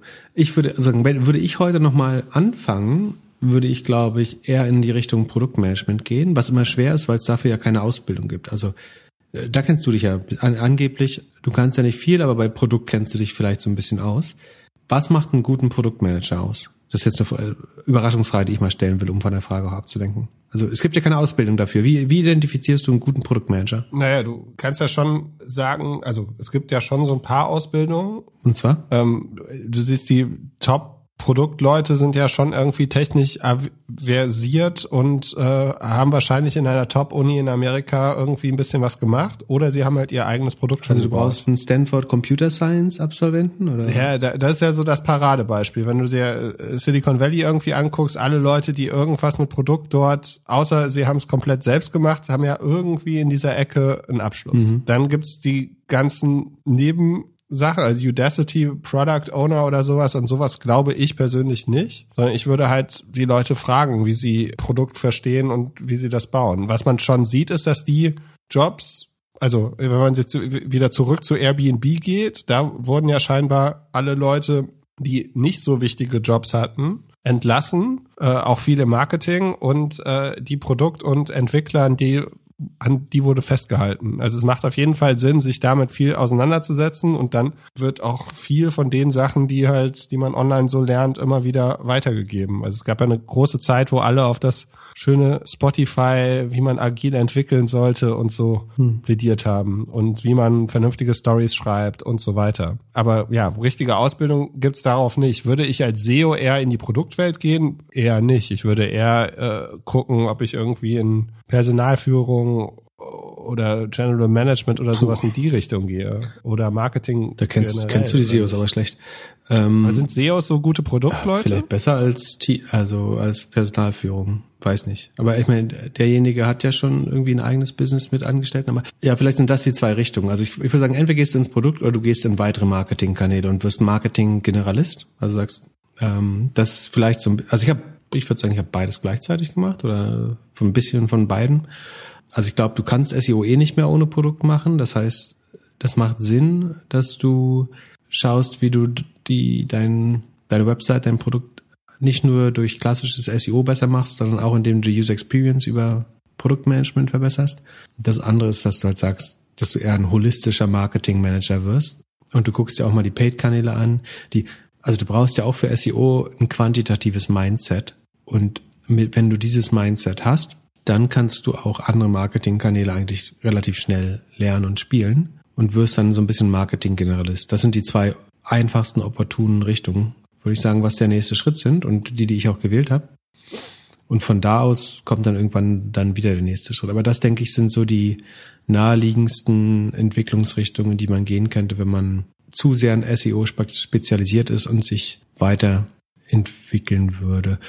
Das sind bei SEO noch der, ist der größte Frust immer noch, dass es im Produkt nicht umgesetzt wird? Ja, das ist vielleicht sozusagen der, der Jammerpunkt der SEOs, aber das wird ja auch zu Recht oft nicht umgesetzt. Das, das, also ein Problem. Und ich glaube, das ist ein Grund, warum man Produkt und Marketing lernen muss, damit man auch mal lernt, dass SEO nicht der Nabel der Welt ist. Sozusagen als, als SEO, als, als Beginn der SEO hätte ich immer gewollt, dass und Idealos sei insofern eine schlechte Schule, dass SEO da so eine hohe Priorität damals hatte, dass SEO fast immer umgesetzt wurde. Aber was vielen Inhouse-SEOs ja fehlt, ist sozusagen zu verstehen, dass eigentlich manchmal die Arbeit an der Conversion, an Retention oder so viel wichtiger ist, als ob jetzt irgendein kleines SEO-Detail gefixt wurde. Also die Einordnung des Gesamtimpacts da ist vielleicht jede Abteilung auch nicht super drin, aber ich würde es insbesondere SEO vorwerfen, dass sie da immer glauben, man muss ganz viel richtig machen oder so wie es Google gesagt hat, obwohl da überhaupt kein Impact hintersteht. Also die Priorisierung, welcher Teil von SEO auch wirklich zu mehr Umsatz führt oder zu mehr Kundenzufriedenheit oder wie auch immer, da sind klassischerweise SEOs noch sehr schlecht drin, würde ich leider und stark pauschalisierend wie immer, aber das würde ich als eine große Schwäche bezeichnen. Also als Gründer, als Marketingleiter würde ich 80 Prozent der SEO vorgeschlagenen Tickets wahrscheinlich immer zurückweisen, um sicherzustellen, dass die Leute sich sehr genau überlegen, was die 20 Prozent sind, die wirklich Impact haben. Und das,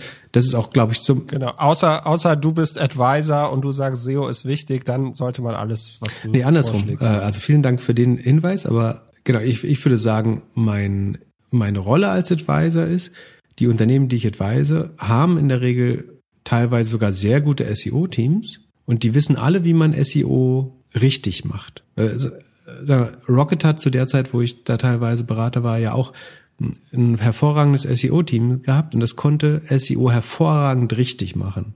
Und das, was ich versucht habe, besser zu machen, ist zu unterscheiden, was von dem richtig jetzt auch noch wichtig ist. Also was sind die 20 Prozent der Tickets, die jetzt 80 Prozent des Impacts verursachen. Und darin sind, dazu braucht man, glaube ich, viel Erfahrung im Sinne von, man muss mehr als ein Unternehmen gesehen haben oder idealerweise mehrere Dutzend Unternehmen, um das einschätzen zu können. Das kann man sich schlecht anlesen, leider. Weil je, jeder, der einen Artikel über SEO schreibt, sagt natürlich, dieser Artikel ist gerade das Wichtigste, was du über SEO lernen musst und was den meisten Impact hat. Aber um zu verstehen, sagen wir, ich kann das, das Schema aller Titel auf der Webseite ändern im Vergleich zu ich fixe die Href, also das ist jetzt sehr spezifisch, also ich fixe ein kleines Markup-Detail auf irgendeiner Unterseite. Da gibt es durchaus unterschiedliche Meinungen, komischerweise drüber, was davon wichtiger ist, obwohl es relativ klar ist. Oder das würde ich auch auf meine Aufgabe beschreiben. Ich, es gibt viele Leute, die in Details bessere SEOs sind. Äh, ich bilde mir ein, dass ich die Schnittstelle zwischen SEO und Wirksamkeit und betriebswirtschaftliche Effizienz besser beurteilen kann.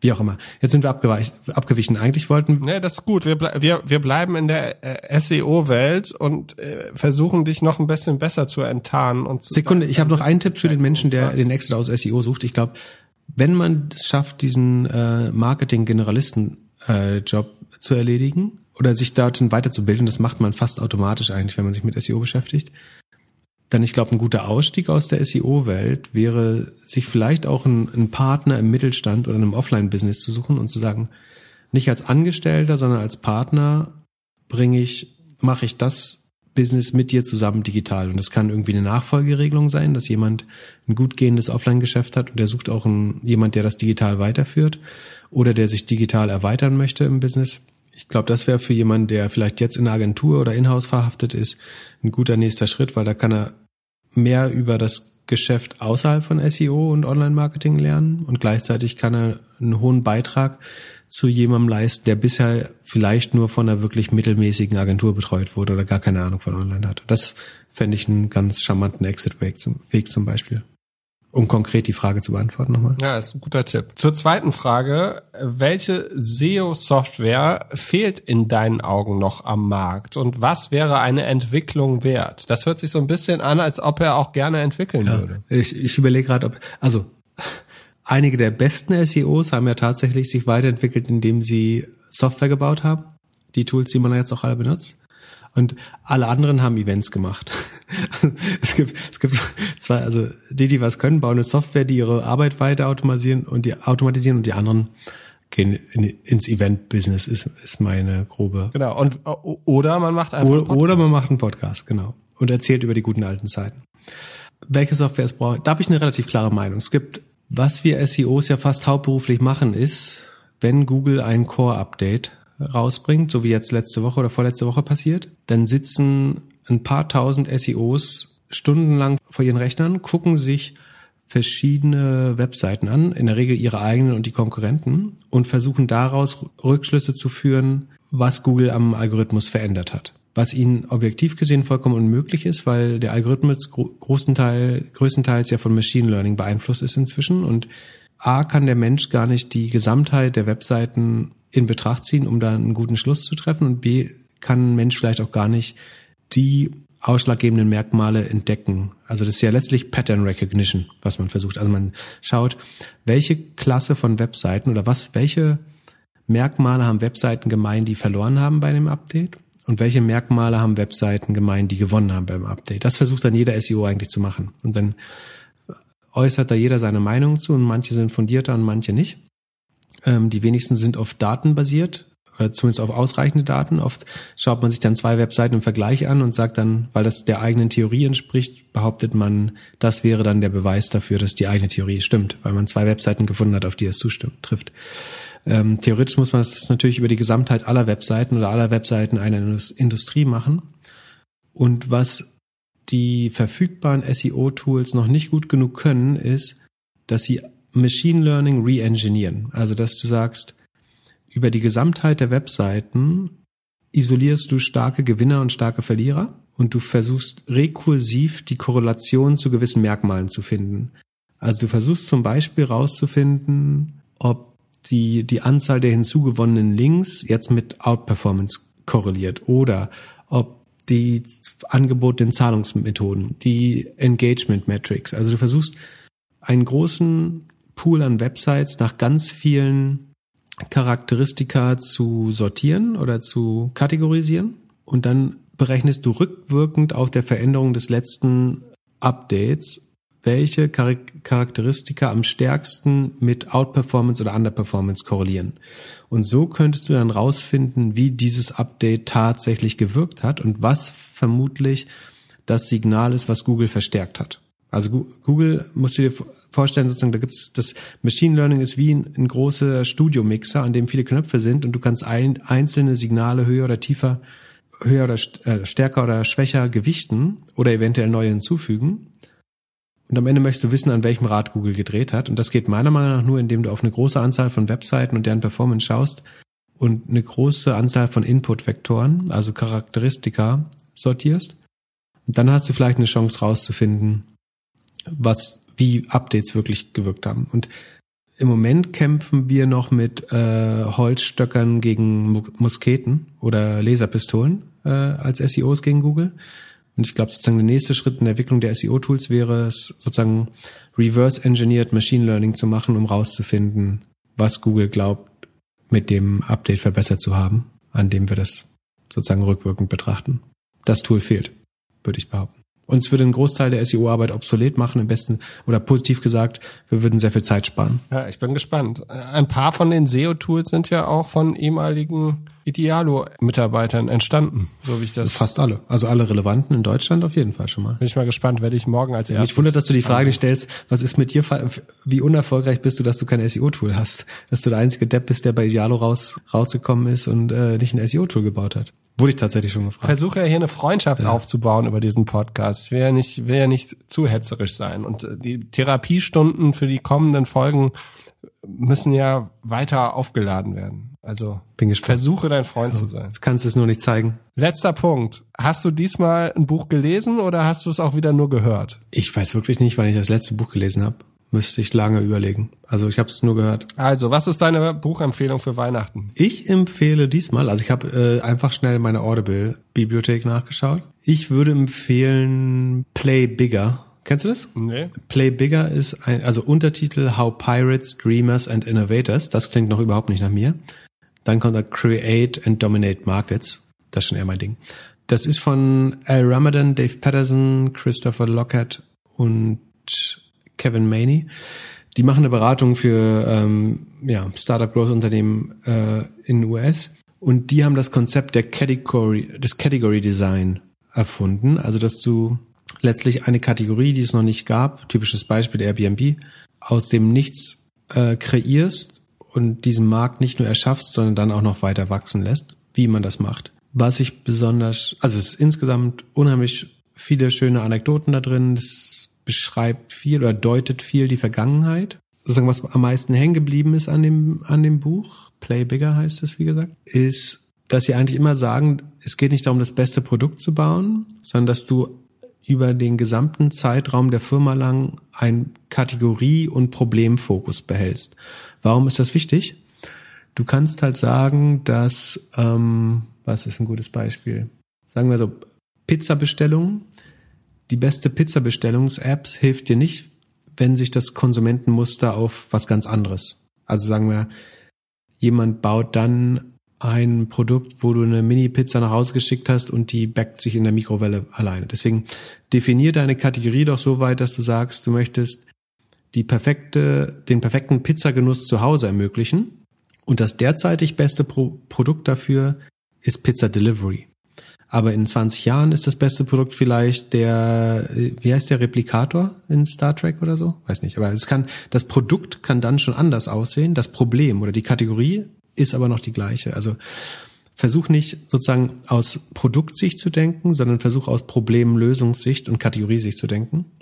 Und sich dazu zu zwingen, ist meiner Meinung nach der einzige Weg, sich vor der Disruptierung der Disruption, also selbst wenn du noch so innovativ warst, irgendwann kommt halt dein Disruptor und sich davor zu schützen, dafür ist dieses Category Thinking oder Category Design, glaube ich, einer der wenigen guten Möglichkeiten. Also auf dem Facebook bezogen, die würden halt sagen, wir wollen meaningful communication sein und nicht ein soziales Netzwerk. Und wenn meaningful communication morgen dark social oder Telepathie ist, dann müssen wir halt dafür die beste Lösung haben. Und wir begrenzen uns nicht auf den Begriff soziales Netzwerk, um das mal plastisch zu erklären. Verstanden? Ja. Äh, ist auch ein gutes Buch für dich. Ja, so ein typisches Buch, was du gut findest. Ja, das ist doch nur wirklich sowohl intellektuell interessant als auch anwendbar und vor allen Dingen unheimlich wichtig für sozusagen Innovatoren der ersten Generation, weil die Gefahr, und es gibt ja so viele Beispiele, wo die Innovation auch von sich selber überholt wurde. Wir haben gar nicht über das DoorDash SEO, apropos, wir haben gar nicht über das DoorDash SEO, ähm, IPO geredet, weil wir so viel über SEO geredet haben. Ja, an dem Punkt, an dem du SEO mit IPO nicht mehr auseinanderhalten kannst, sollten wir, glaube ich, langsam Nee, aber das, das ist ein gutes Beispiel zum Beispiel, ne? Also DoorDash hat eine 60 Milliarden Bewertung erreicht. So, das ist pro werkstätigen US-Bürger sind es 400 Dollar. Da musst du dich jetzt fragen, um jetzt mal alle Themen des Podcasts zu vereinigen.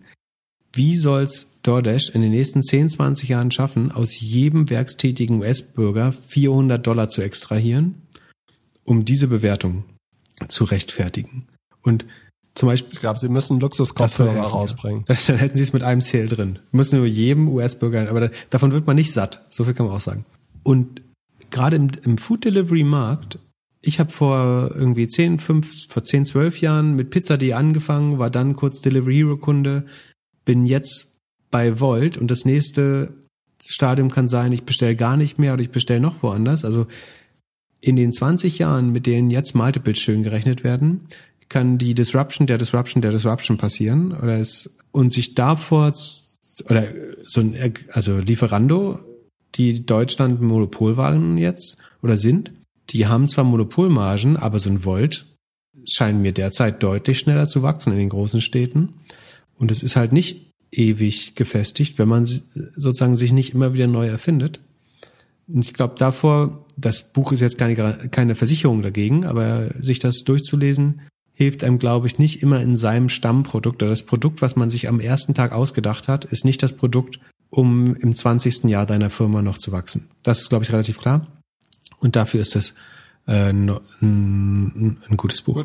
Mein Buch geht zurück zum Eichhörnchen, wie auch das Eichhörnchen-Bier, was ich hier zugeschickt bekommen habe. Und zwar heißt das Gung Ho, wie sie jedes Team in Hochform bringen. Und Gung Ho ist ein äh, ist so aus der US-Marine äh, ein Ruf äh, für die Eliteeinheiten. Und da geht es hauptsächlich um gutes Zusammenarbeiten im in Teams. Und äh, unter anderem gibt's da den so also es ist ein kurzes Buch, ein schneller äh, äh, schnell zu lesen. Und es gibt auch das den Geist des Eichhörnchens. Und damit wird dann sinnvolles Arbeiten beschrieben. Und äh, es ist eigentlich ein No-Brainer, würde man denken, aber ähm, die drei Punkte für das, für das Eichhörnchen sind, es muss zum einen das Bewusstsein haben, was Besseres für die Welt zu machen, ein gemeinsames Ziel haben und alle Pläne, Entscheidungen, Haltungen sollten zu bestimmten Werten zugrunde liegen. Und es ist ein ganz einfaches Managementbuch, liest man sehr schnell, wurde mir geschenkt von einem guten Freund. Für ihn das beste Buch, was äh, zum Thema Team, Kultur und Leadership ist. Und ich habe das heute Morgen aus dem Schrank rausgezogen und mir nochmal angeguckt, was ich damals so gelesen habe. Und ja, für alle, die sozusagen ein bisschen, ein bisschen weniger SEO, ein bisschen mehr Team und Leadership lesen wollen, ist das vielleicht eine ganz nette Begleitung zwischen den Feiertagen. Also schreibt man Gung Ho, oder? Genau. Wird auch nochmal G-U-N-G und dann H-O. Verstehe. Weißt du, woher? ich ja im Gegensatz zu dir tatsächlich die Bücher lese, kann ich es dir hier in die Kamera zeigen. Äh, ich kann bestätigen, er hält ein Buch in die Kamera äh, mit ein, einem aufgeklebten Cover. Und wofür steht Gung, wofür steht Gung Ho? Das kann man dann lesen, aber es wurde äh, es äh, ein Militär. So wie Hua. Weißt du, was Hua heißt? Die sagen doch in dem Film. Erklär. Sagen wir mal so, wenn sie irgendeinen Befehl bestätigen, sagen sie mal Hua. Das heißt heard, understood and acknowledged. Damit du weißt, wie du den, wie, wie du ab jetzt zu antworten hast. Die du mir immer, die du mir immer schickst, muss ich immer noch mal kurz in Urban Dictionary ja, gucken. Genau. Äh, also ab jetzt antwortest du auf meine Anfragen mit Hur. Sehr gut. Ich wünsche allen eine schöne Woche. Wir sehen uns nächste, wir hören uns am vierten Advent. Bis dann und äh, ja, ja. schöne Woche. Schönen dritten Advent und bis bald. Ciao, ciao.